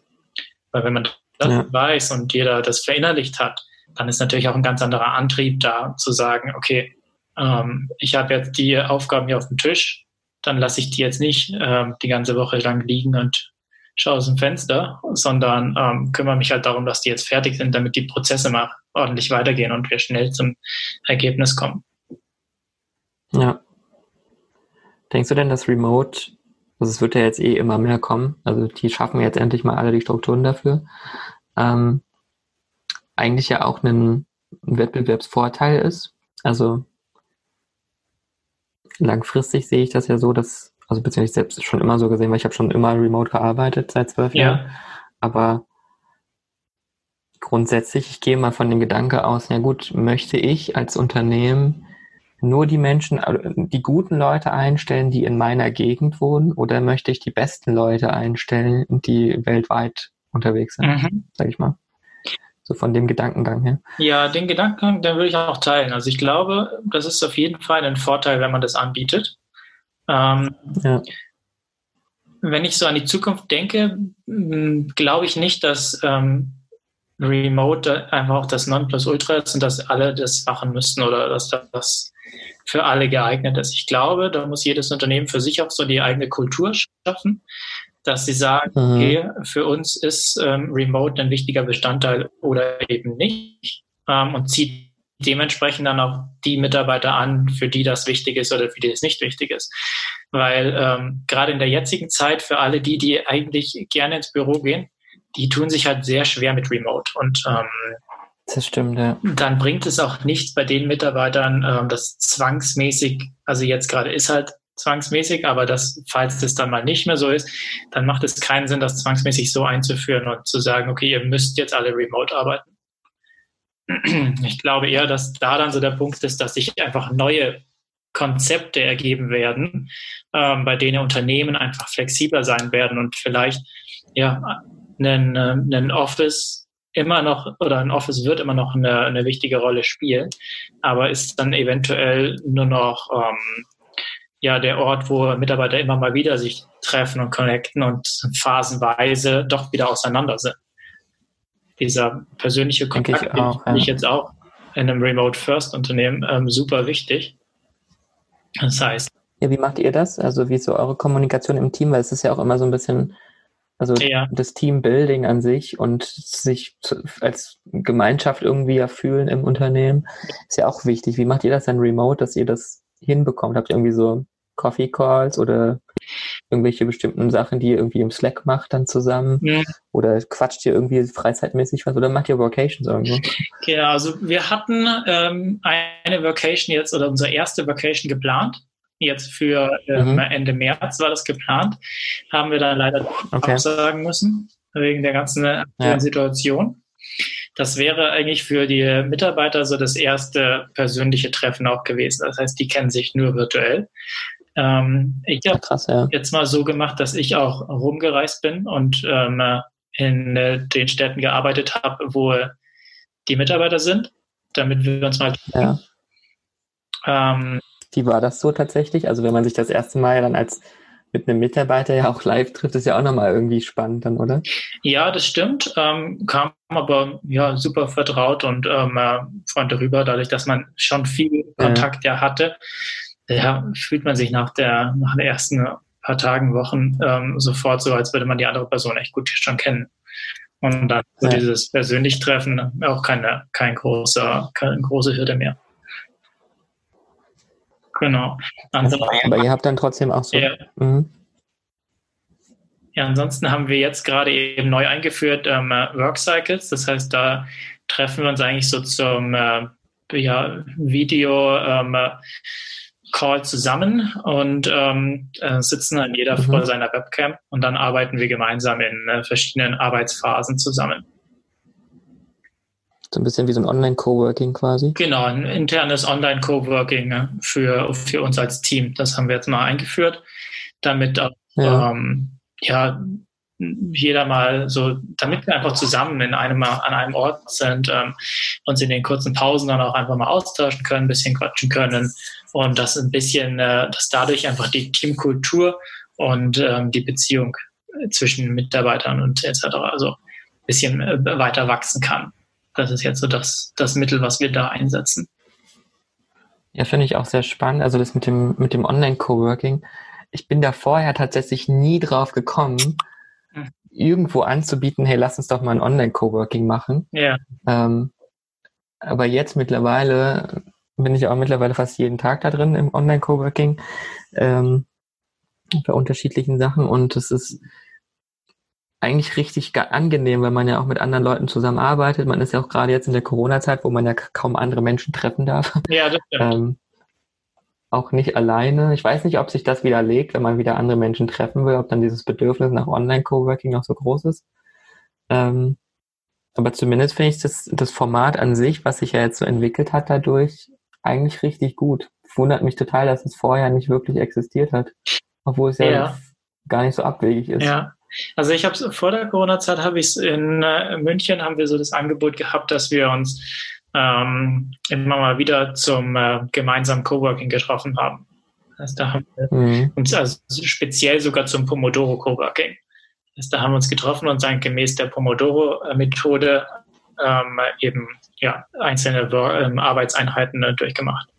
Das ist eben auch so, ja. ja, so eine Produktivitätsmethode, damit man in kurzer Zeit wirklich viel auch schafft. Ja, die ist tatsächlich auch äh, sehr hilfreich, finde ich. Also ich arbeite ja. auch danach, ist schon sehr praktisch. Ähm, und die Methode, die haben wir jetzt auch online auch durchgeführt. Also nicht mehr im Team, sondern die äh, Münchner Gruppe, die ähm, hat sich dann auch online getroffen. Das ist eben mhm. auch so dieses Online-Coworking. Ich denke mal, wenn jetzt ähm, Corona vorbei ist oder wenn die, die alles wieder ein bisschen entspannter ist, dann wird das auch wieder im äh, persönlichen äh, Rahmen, in, in echt in einem Café, in Café wieder stattfinden. Ähm, ja. Und ja, bin mir nicht sicher, das ob das dann ähm, virtuell dann auch etabliert. Ja, ich denke mal, dass die Leute, sobald sich das wieder lebt, ich denke aber, das wird noch sehr lange dauern, ähm, sich ja freuen, dass sie endlich wieder reale Menschen treffen dürfen ja. und, und mal rausgehen dürfen und nicht nur am PC sich sehen müssen, ähm, sondern auch reale Kontakte, weil es ja dann doch nochmal was anderes, real Menschen zu treffen, als nur vom Bildschirm. Ja. Ähm, deswegen glaube ich, dass es danach auf jeden Fall so eine Art, ja, mehr oder weniger Boom geben wird in Richtung, wir treffen uns persönlich. Ähm, allerdings wahrscheinlich, bis es wirklich jemals wieder so normal ist, wie es mal war, ähm, wird es, glaube ich, noch sehr lange vergehen. Selbst wenn die aufmachen, wird es ja wahrscheinlich durch die Abstandsregeln und so weiter trotzdem nicht die Möglichkeit geben, so viele Menschen in einen Raum zu stecken und so weiter. Also im, im Café oder was auch immer. Ja, das stimmt. Ähm, das heißt, es wird wahrscheinlich noch sehr lange irgendwie so ein Mix dann sein aus, oh, wir haben mal einen Platz gefunden, der nicht voll ist. Also voll im Sinne von, die Plätze sind schon weg, die wenigen, die ja. es gibt. Ähm, und wir arbeiten einfach online. So. Ich weiß nicht, inwiefern, je nachdem, wie lange das dauert, inwiefern, sage ich meine, so diese, ist ja auch eine Art Gewohnheit, die man sich dann antrainiert, mhm. je länger das dauert. Ähm, ob sich dahingehend was ändert oder auch die Gewohnheit zu, naja, ich bin mal ein bisschen misstrauischer mit den Leuten, die so in meiner Umgebung sind. Ähm, könnte ja irgendjemand irgendwas haben. So. Ja, okay, das, das, ja. Aber es ist schwer zu sagen. Ich bin gespannt, wie sich das entwickelt. Das, das wird echt noch eine spannende Zeit. Ja. ja. Ähm, was denkst du denn? Das war noch so ein, so ein, Thema, was ich irgendwie dachte, weil du bist ja sehr digital unterwegs, mhm. mit den Tools und so weiter. Was denkst du denn? Das ist, glaube ich, eine sehr philosophische Frage. Wo bleibt denn der Mensch in der Digitalisierung? Wenn wir jetzt mal davon ausgehen, dass in den nächsten zehn Jahren ja alles Mögliche irgendwie digitalisiert wird und automatisiert wird. Ähm, was denkst du, bleibt da der Mensch? Ist er noch stark dabei oder ist er immer unwichtiger? Ich glaube, der Mensch, der wird weiterhin stark dabei bleiben. Weil mhm. es ähm, ja bei vielen Systemen schon noch so der Punkt ist, dass, dass du als Mensch irgendwo noch eine, eine Rolle spielst. Vielleicht ist es dann nicht mehr die, der, der so aktive Part, aber generell ähm, irgendwelche Überwachung oder Kontrolle ähm, gehört immer mit dazu von Systemen oder die ähm, ja, Pflege. Und von dem her, glaube ich, ist der Mensch weiterhin eine wichtige im, im Mittelpunkt zu sehen. Und die Tools sind alle die Unterstützung für dich als Mensch. Also würdest du nicht sagen, dass die Tools irgendwann den Mensch, also teilweise ersetzen sie den Mensch ja eh schon. Ähm, In einem aber langfristig. Bestimmt. Genau. Aber ja. dadurch ergeben sich auch wieder neue Bereiche, wo der Mensch wieder ähm, ja, wichtiger wird.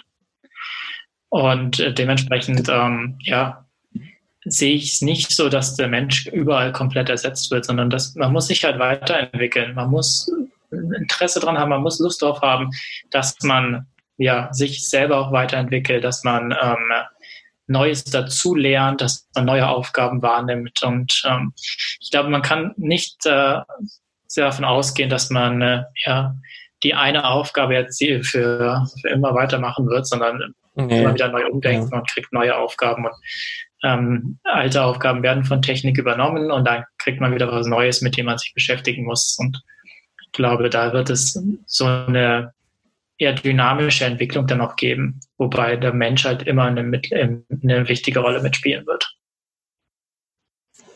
Ich bin gespannt, also gerade im Hinblick auf den Arbeitsmarkt, wenn man jetzt mal die Automobilbranche sieht alleine, mhm.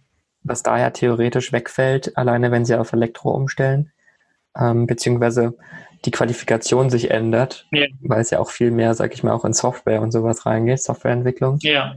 Ähm, KI und so weiter, Machine Learning, die ganzen Patterns erkennen auf der Straße, dass sie irgendwann mal autonom wirklich fahren können, vernünftig.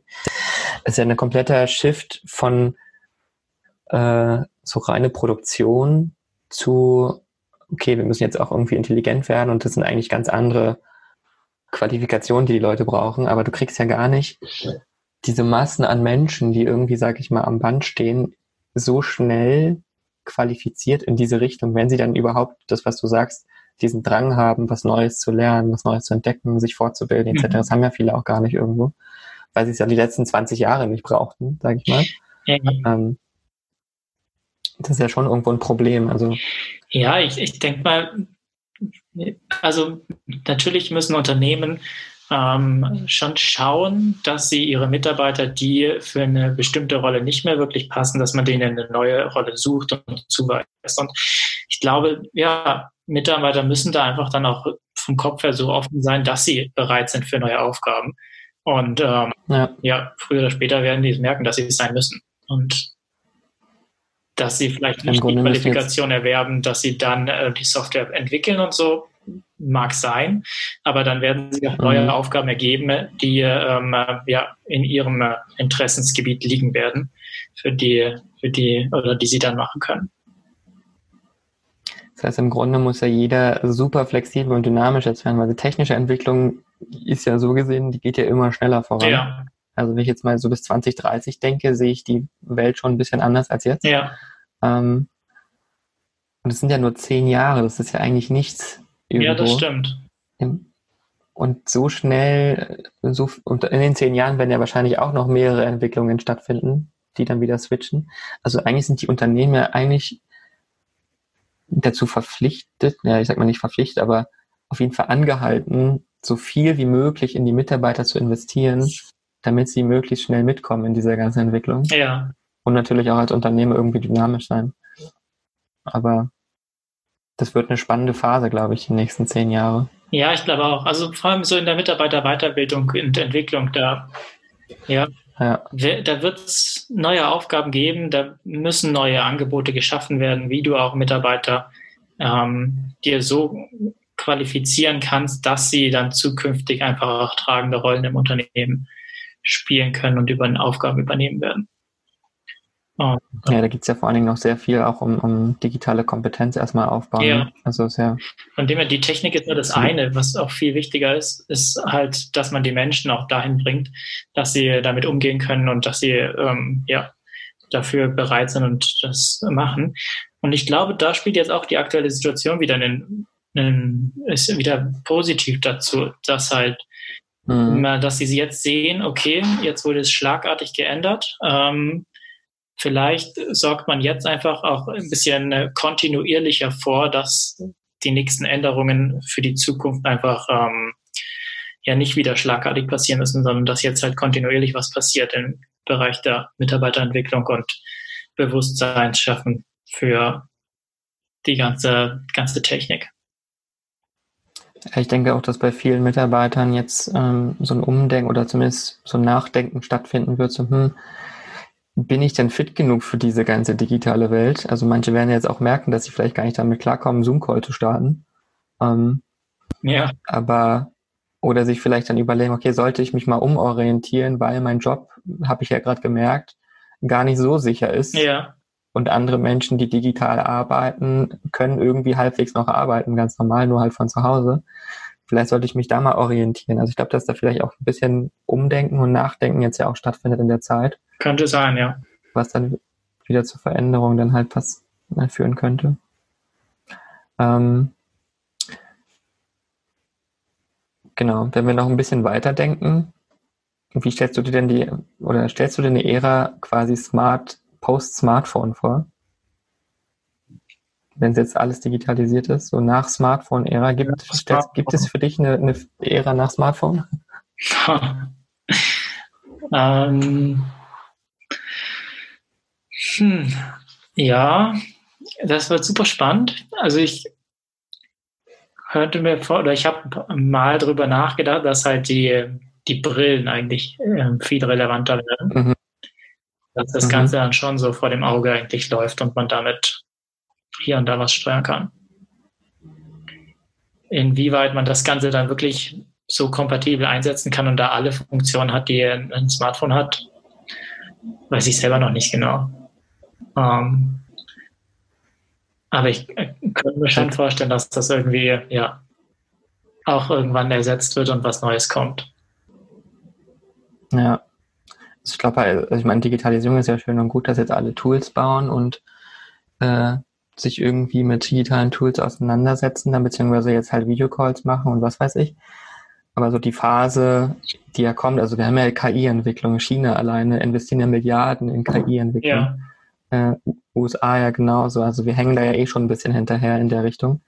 Ähm, aber ich glaube, dass es, ich, ich, ich glaube, der, der eine, was ist das, Digital, Digital Researcher von Google, äh, der Kurzweil, der meinte ja mal, dass bis 2045 wir so wahrscheinlich die, oder könnten wir die Singularität erreichen. Mhm. Im Sinne von Maschine denkt weiter als der Mensch oder ist genauso schlau wie der Mensch. Okay.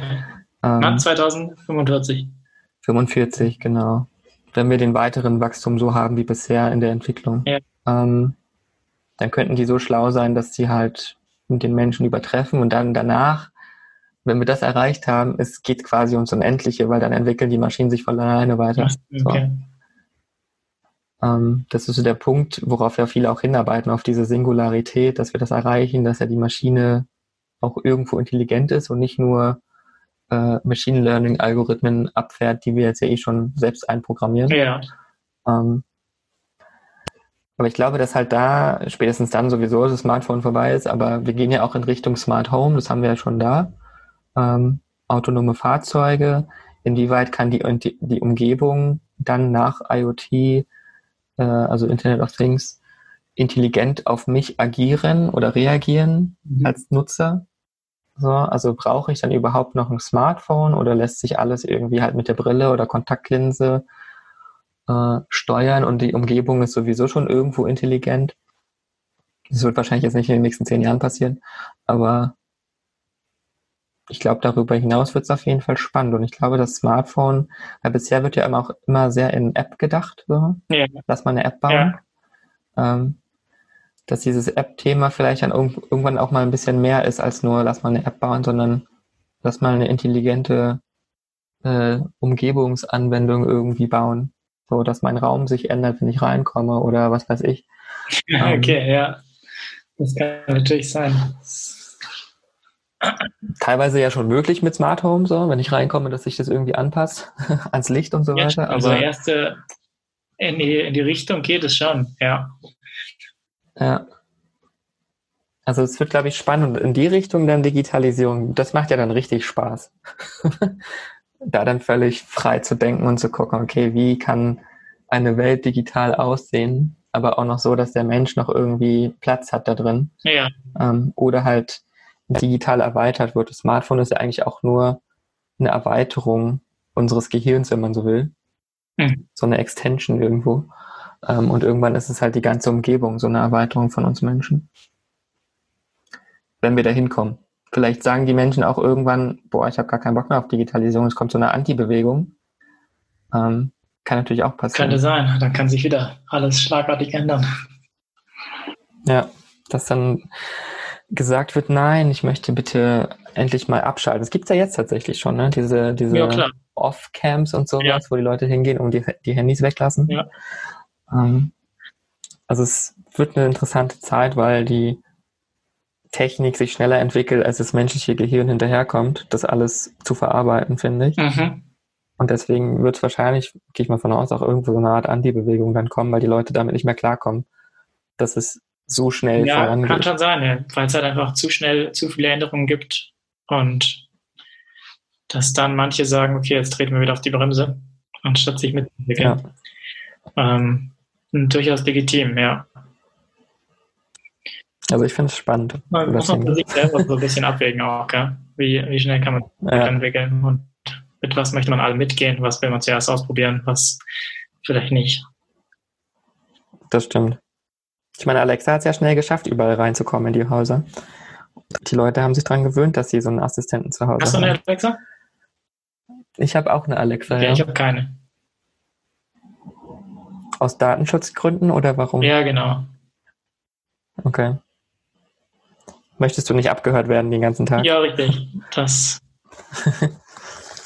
keine Ahnung. Das hat auch noch so ein alle ne? mithören, aber okay.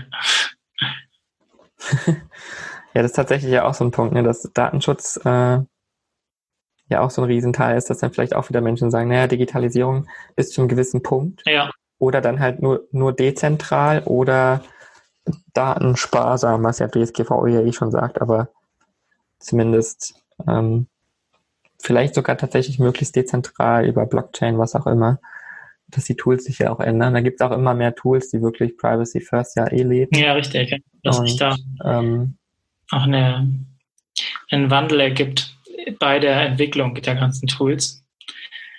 Ähm, kann natürlich ja, auch muss, ich, in die auch. Richtung gehen passieren. Also die Gefahr hast du ja jetzt ja schon, wo die ganzen Unternehmen jetzt remote anfangen zu arbeiten und Tools und Tools und Tools probieren und testen. Ja. Und der Datenschutz ja dann eher so erstmal hinten anläufig, das sieht man ja bei Zoom sehr gut. Ja. Ähm, was da an Probleme jetzt aufkam mit Zoom. Ähm, ich glaube, das wird halt ein Riesenthema, dass man Tools, also gerade auf Unternehmensseite, dann wahrscheinlich gezielt Tools entwickelt oder auch sucht, die halt Privacy First richtig krass leben, um das irgendwie einsetzen zu können. Und auch für die Mitarbeiter natürlich, weil ich als Unternehmen, wenn ich als Unternehmen entscheide, meine Mitarbeiter sollen alle Zoom benutzen, ja. dann sind die dem ausgesetzt, dass sie ihre Daten freigeben an Zoom irgendwo oder mitgehört werden. Ja, das stimmt. Mal als Beispiel gesehen. Ja, bin gespannt. Ähm, eine Sache hätte ich, glaube ich, noch, okay. die ich gerne fragen würde, weil du bist ja auch so im Tool-Bereich unterwegs. Ja, genau. Ähm, vielleicht sind sogar zwei Fragen. ähm, wie kann ich denn jetzt aus diesen ganzen Tools, die jetzt so raussprießen aus dem Boden, wie Pilze, ähm, und ja auch schon seit Jahren Product, in diesem ganzen Tool-Noise herausfinden, welches Tool für mich das Beste ist, in welchem Bereich auch immer. Hast du deine Technik für oder Stimmt. soll ich einfach testen ohne Ende? ja, im Grunde hätte ich schon gesagt, dass es wirklich auf Ausprobieren drauf ankommt. Weil, ja, ähm, ja du musst dir erstmal selber deine, deine Bedürfnisse, deine Anforderungen definieren, die du an ein Tool hast. Mhm. Kannst dich dann natürlich nochmal weiter bilden und ähm, Erfahrungen konsumieren von anderen ähm, und dadurch eben deine, deine Auswahl an Tools möglichst ähm, schon mal komprimieren, auf die du dich dann konzentrieren kannst. Und dann gilt es halt eigentlich, dass du ein paar Tools mal ausprobierst und siehst, wie kannst du damit arbeiten, wie gefällt dir das, ähm, das Layout und ähm, verstehst du alles und deckt es alles die Funktionen ab, die du eigentlich brauchst. Also wirklich Try and Error dann quasi. Ich glaube, am Schluss bei der finalen Entscheidung ist es wirklich so, ja. Also, also du kannst zwar schon viel durch ähm, entweder eine Demo anschauen, Video anschauen ähm, oder einfach nur Screenshots sehen, kannst du schon viel verstehen und lernen, wie Software und wie Tools funktionieren und ob die mhm. für dich geeignet sind. Ähm, genau, schlussendlich gehört so eine kurze Testphase eigentlich mit dazu, wo du sagst, okay, ich probiere das Ding jetzt mal aus ähm, und weiß danach, okay, damit kann ich arbeiten oder ich kann damit nicht arbeiten. Ja. Ja, ich glaube, also das merkt man ja auch gerade so in den letzten Wochen, so bei den ganzen Videotools. Ja. So, welches Tool sollen wir nutzen? Welche Alternative gibt es zu Zoom? Kann ich irgendwas nehmen, was datenschutzfreundlich ist für mein Unternehmen? Oder in den Schulen war es ja auch das Problem. Ne? Ja. Ähm, und dann gibt es so gefühlt 100 neue Videotools, die du irgendwie nutzen kannst. Ja. Und du wirst einfach überschüttet mit Möglichkeiten. Ja. Aber da hast du ja auch eine tolle Lösung, ne? Ja. Also ich habe das Thema halt mal aufgegriffen und habe dazu so eine ja. toolspotter.de heißt das Projekt, habe ich eine, eine ja. Art Tool-Marktplatz geschaffen, auf der wir in verschiedenen Kategorien alle möglichen Tools eben dann vorstellen und man darüber mal so einsteigen kann, was gibt's denn alles und dann kannst du dir die Tools wieder mhm. detaillierter anschauen, beziehungsweise daraus die Auswahl treffen, welche du dir im Detail anschauen willst. Es ist ja. ja oftmals so, dass du erstmal den Marktüberblick brauchst, bevor du dann sagen kannst, okay, ich teste jetzt diese drei Tools. Oder ich will mehr über die drei Tools essen. Ja, vor allen Dingen, weil es ja auch immer mehr diese ganzen fancy Tools gibt, die so gerade aus dem Markt rauskommen, so, die ja. jetzt irgendwie frisch am Markt sind. Ja. Die hat man alle einfach gar nicht im Blick und das ist, glaube ich, ganz nett, einfach mal einen Überblick zu haben ähm, in den Kategorien, was es alles gibt. Ja, für die meisten ist es echt. Ja, genau. Und dann hast du auch immer diese Blogbeiträge, die eigentlich immer die gleichen Tools empfehlen, aber die ganzen neueren, die vielleicht viel besser sind, noch gar nicht abdecken.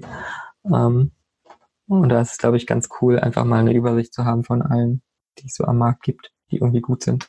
Ja, das stimmt. Also Blogartikel werden natürlich nicht geändert. Wenn die gut geschrieben sind und dann bei Google im SEO-Ranking ganz oben sind, dann bleiben die da erstmal und dann stehen da natürlich immer die gleichen Tools. Und wenn du da ein neues ja. Tool ankommst ähm, und eigentlich von der Entwicklung her ja besser was entwickelt hast oder besser gearbeitet hast und mehr Funktionen anbietest als die ähm, äh, als die eingesessenen Tools, dann hast du es halt schwer, darüber nach oben zu kommen. Und deswegen äh, muss man halt dann ein Stück weit darauf setzen, dass man irgendwo dich dort platzieren kann, wo Leute auch nach neuen Tools besonders suchen. Ja. Ja, ich finde das gerade spannend im, im, in den Videotools, weil wir haben ja immer noch dieses klassische, okay, wir rufen jemanden an und der ist mit Video da. Ja. Ähm, jetzt hat man ja gemerkt, das ist ja ganz nett, aber wenn jetzt alle zu Hause sind und in solchen Remote Calls irgendwie 20, 30 Leute hocken ähm, in der Firma wegen Besprechungen, die ja doch nicht irgendwie so ganz optimal sind. So, wenn alle irgendwie, jeder muss gemütet werden und so weiter. Ja. Ähm, und ich finde das richtig spannend, gerade zu sehen, welche, welche Innovation es, sage ich mal, alleine im Videocall-Tool gerade gibt, was da für Tools gerade rauskommen. Ich habe den Tag eins gefunden, das ist wie so eine Stadt. Mhm.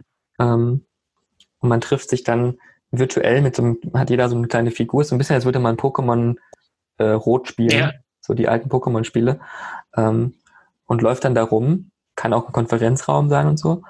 Ähm, und dann ist es so, dass es ist ja aus der natürlichen Konversation, die man führt, ist ja so, ich sitze irgendwie mit fünf Leuten irgendwo und wir reden und dann gibt es so ein Hauptthema, worüber geredet wird und irgendwann fängt man an, mit der Nachbarperson kurz irgendwie so einen Side-Talk zu halten mhm. über ein anderes Thema und die anderen quatschen weiter. Und das kannst du ja aktuell im Zoom nicht machen. Wenn jetzt da jemand redet yeah. äh, und dann fangen da irgendwie zwei plötzlich an, über was anderes zu reden, dann ist es ja völlig durcheinander. Ja. Ähm, und in diesem Tool äh, ist das ja so mit diesen Männchen, Männchen und da kannst du einfach, je weiter du mit deinem Männchen weggehst von den anderen, umso mehr blurrt dein Video und dein Audio aus. Mhm. Also wird dann auch, die anderen werden leiser und du kannst mit der anderen Person, die näher an dir dran steht, dann einfach normal quatschen, ohne dass die anderen abgelenkt sind. Ach, wie cool. Ähm, und ist aber trotzdem alles halt digital und virtuell. Das ist cool, dass, dass die jetzt gucken, das wird, glaube ich, auch interessant bei den Messen, wie man Messen virtuell abdecken kann, ja. sodass es irgendwie natürlich wirkt, aber nicht so einfach nur hier ist ein Livestream und die gucken alle, ja. sondern man sich trotzdem irgendwie darin bewegen kann. Ja, das, äh, das Tool. Ja. Äh, ich glaube Online Village oder so. Ich kann dieses nochmal schicken. Ja, okay, cool. Schau ich mir gerne nochmal an. Ne? Das ist, mega, das, ist mega cool gemacht. Also es gibt auch lustigerweise so einen Konferenzsaal, da gibt es dann so einzelne Tische und Stühle, wo man hinlaufen kann. Ja. Ähm, und es gibt auch einen Keynote-Saal, äh, wo dann quasi einer vorne steht auf einer Bühne, da muss echt ja auf die Bühne rauflaufen. Ähm, und dann hast du so einen Saal mit ganz vielen Sitzen da sitzen die ganzen Leute da drin. Ja, okay. Ähm, also kannst du irgendwie virtuell halt diese äh, ja, Events abdecken und ohne dass irgendwie nur ein Livestream läuft und nur einer erzählen kann, sondern alle können sich irgendwie treffen und trotzdem irgendwie quatschen wie auf dem Event. Oder ich glaube, dann gab es noch eins, das hieß, das war in 3D, ähm, ich glaube, das hieß Whisper oder so. Da kannst du auch in 3D, in, in der virtu virtuellen Realität, also in VR, ähm, dich treffen mit den Leuten und dann kannst du in VR an äh, White Boards und so weiter mhm. arbeiten. Mhm. Mit einer Person kannst du rumlaufen durch den Raum und so weiter. Ähm, und es dann wirklich zusammen im Team virtuell irgendwie arbeiten. Ja. In VR oder halt am PC geht es natürlich auch, aber in VR bist du halt dann wirklich in diesem Raum drin. Ähm, auch mega cool. Also ich finde es sehr spannend, gerade wie die Tools sich weiterentwickeln aus dieser Situation heraus, dass es nicht nur Videocalls sind. Ja, definitiv. Da wird, glaube ich, noch einiges auf uns zukommen, so mit VR und ähm, ja, wie man dann miteinander auch verbunden ja. ist überhaupt. Das, das wird super spannend. Ja, weil bisher ist ja auch, sag ich mal, auch beim Trello oder so, das ist ja alles daraus gewachsen, dass ja Menschen, die mit technischem Know-how irgendwie unterwegs sind, das ja benutzen können. Ja, so. genau. Und jetzt hast du ja eine riesen Zielgruppe, die dazukommt, zwangsweise, die gar keine Ahnung haben. Und jetzt musst du ja Tools bauen für die, die noch leichter sind ja. und noch verständlicher. Und das ist schon ganz spannend jetzt eigentlich. Also auch mega cooler Markt jetzt für, für Softwareentwickler, da zu gucken, okay, was brauchen Anwender, die so gar keinen Plan davon haben, äh, um die da abzuholen. Ja, das stimmt. Ja. Ja, im Bereich Softwareentwicklung, da fange ich gerade noch was Neues an mit einem Entwickler zusammen. Ah ja, kannst du da was verraten? Ja, es geht in die Richtung von äh, Teamverwaltung äh, von Remote Teams. Das zum Teil okay. auch mit, ähm, ja, dass wir so visualisieren, wie Remote-Teams ähm, äh, zusammenarbeiten.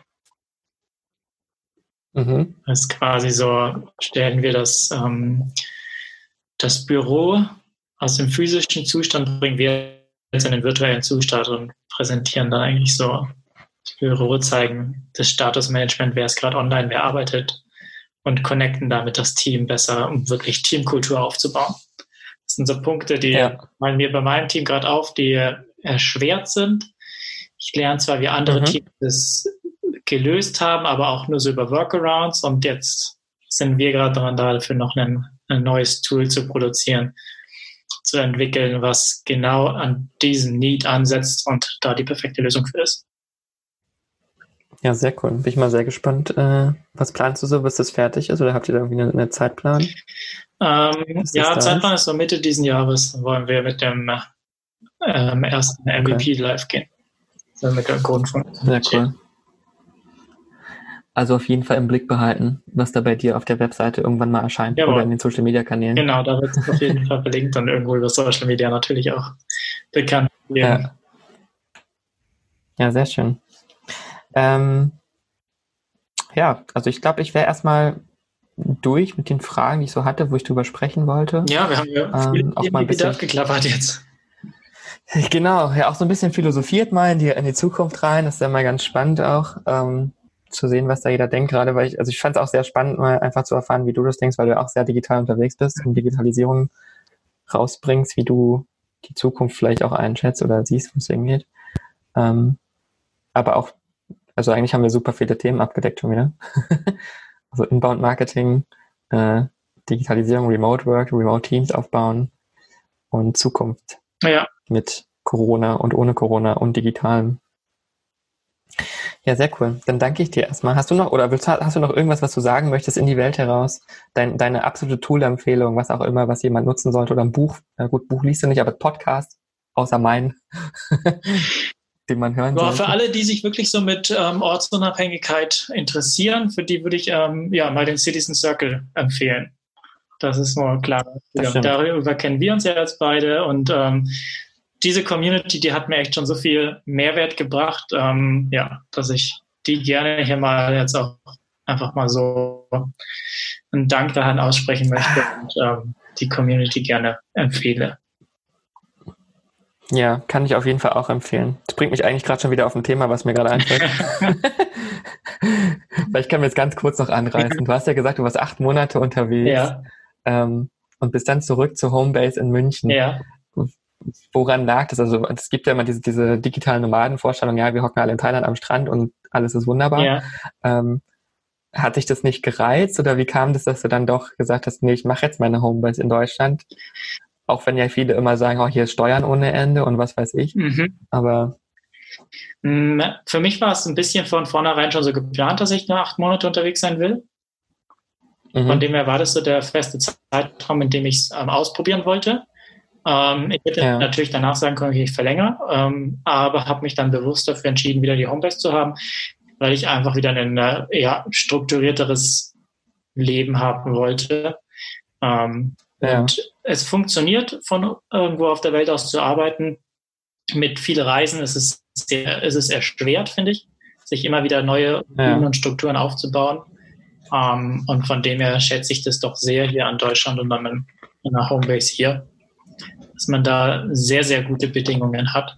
Und ähm, genau, von dem her zahle ich hier auch meine Steuern und ähm, nutze dann halt die ein paar Wochen im Jahr, um dann auf Reisen zu gehen und auch mal von woanders aus zu arbeiten, aber mache den Hauptteil meiner Arbeit dann von hier aus. Ich meine, München ist ja auch kein schlechter Standort. Man kann ja relativ spontan runden mal zu, runter zu den Alpen fahren. Und Definitiv. So. Ja. Ist ja auch richtig ja. schön, richtig schön da unten. Also hier ist schon viel geboten. Von dem her, das zum Teil hat man das oder konnte ich das jetzt wieder doch nochmal mehr wertschätzen, ne? dadurch, dass ich für längere Zeit weg war. Dann weiß man, was man eigentlich hier wieder hat. Und ähm, das stimmt. Das äh, habe ich auch immer festgestellt, wenn ich dann unterwegs war, auch in Asien und so, denkt man so, auch eigentlich in Deutschland geht es den Leuten richtig mhm. gut. Ja. Ähm, ja, sehr schön. Aber Citizen Circle ist auf jeden Fall auch ein Ding, was ich sehr positiv mitnehme bisher und vor allen Dingen auch nicht so digital Nomaden DNX-mäßig getrieben ist, mhm. so auf diesem, auf diesem Traum rumreitet und diesen Traum verkauft, sondern wirklich vernünftig irgendwie Jetzt Produkte geht baut. Unternehmertum, ja. Genau. Ja, sehr schön. Dann äh, danke ich dir erstmal für das Gespräch. War jetzt auch wieder sehr lang. Sehr gerne. und äh, hoffe, dir hat's gefallen auch. Und äh, ja, wünsche dir auf jeden Fall erstmal noch viel Erfolg auf jeden Fall mit allen Sachen, die du machst. Wir halten auf jeden Fall Blick auf, den, auf das Tool, was du baust, weil ich glaube, es wird sehr nützlich für viele Remote-Teams. Ähm, und danke erstmal. Gerne, definitiv. Dann bis zum nächsten Mal für alle, die zuhören und äh, habt einen schönen Tag.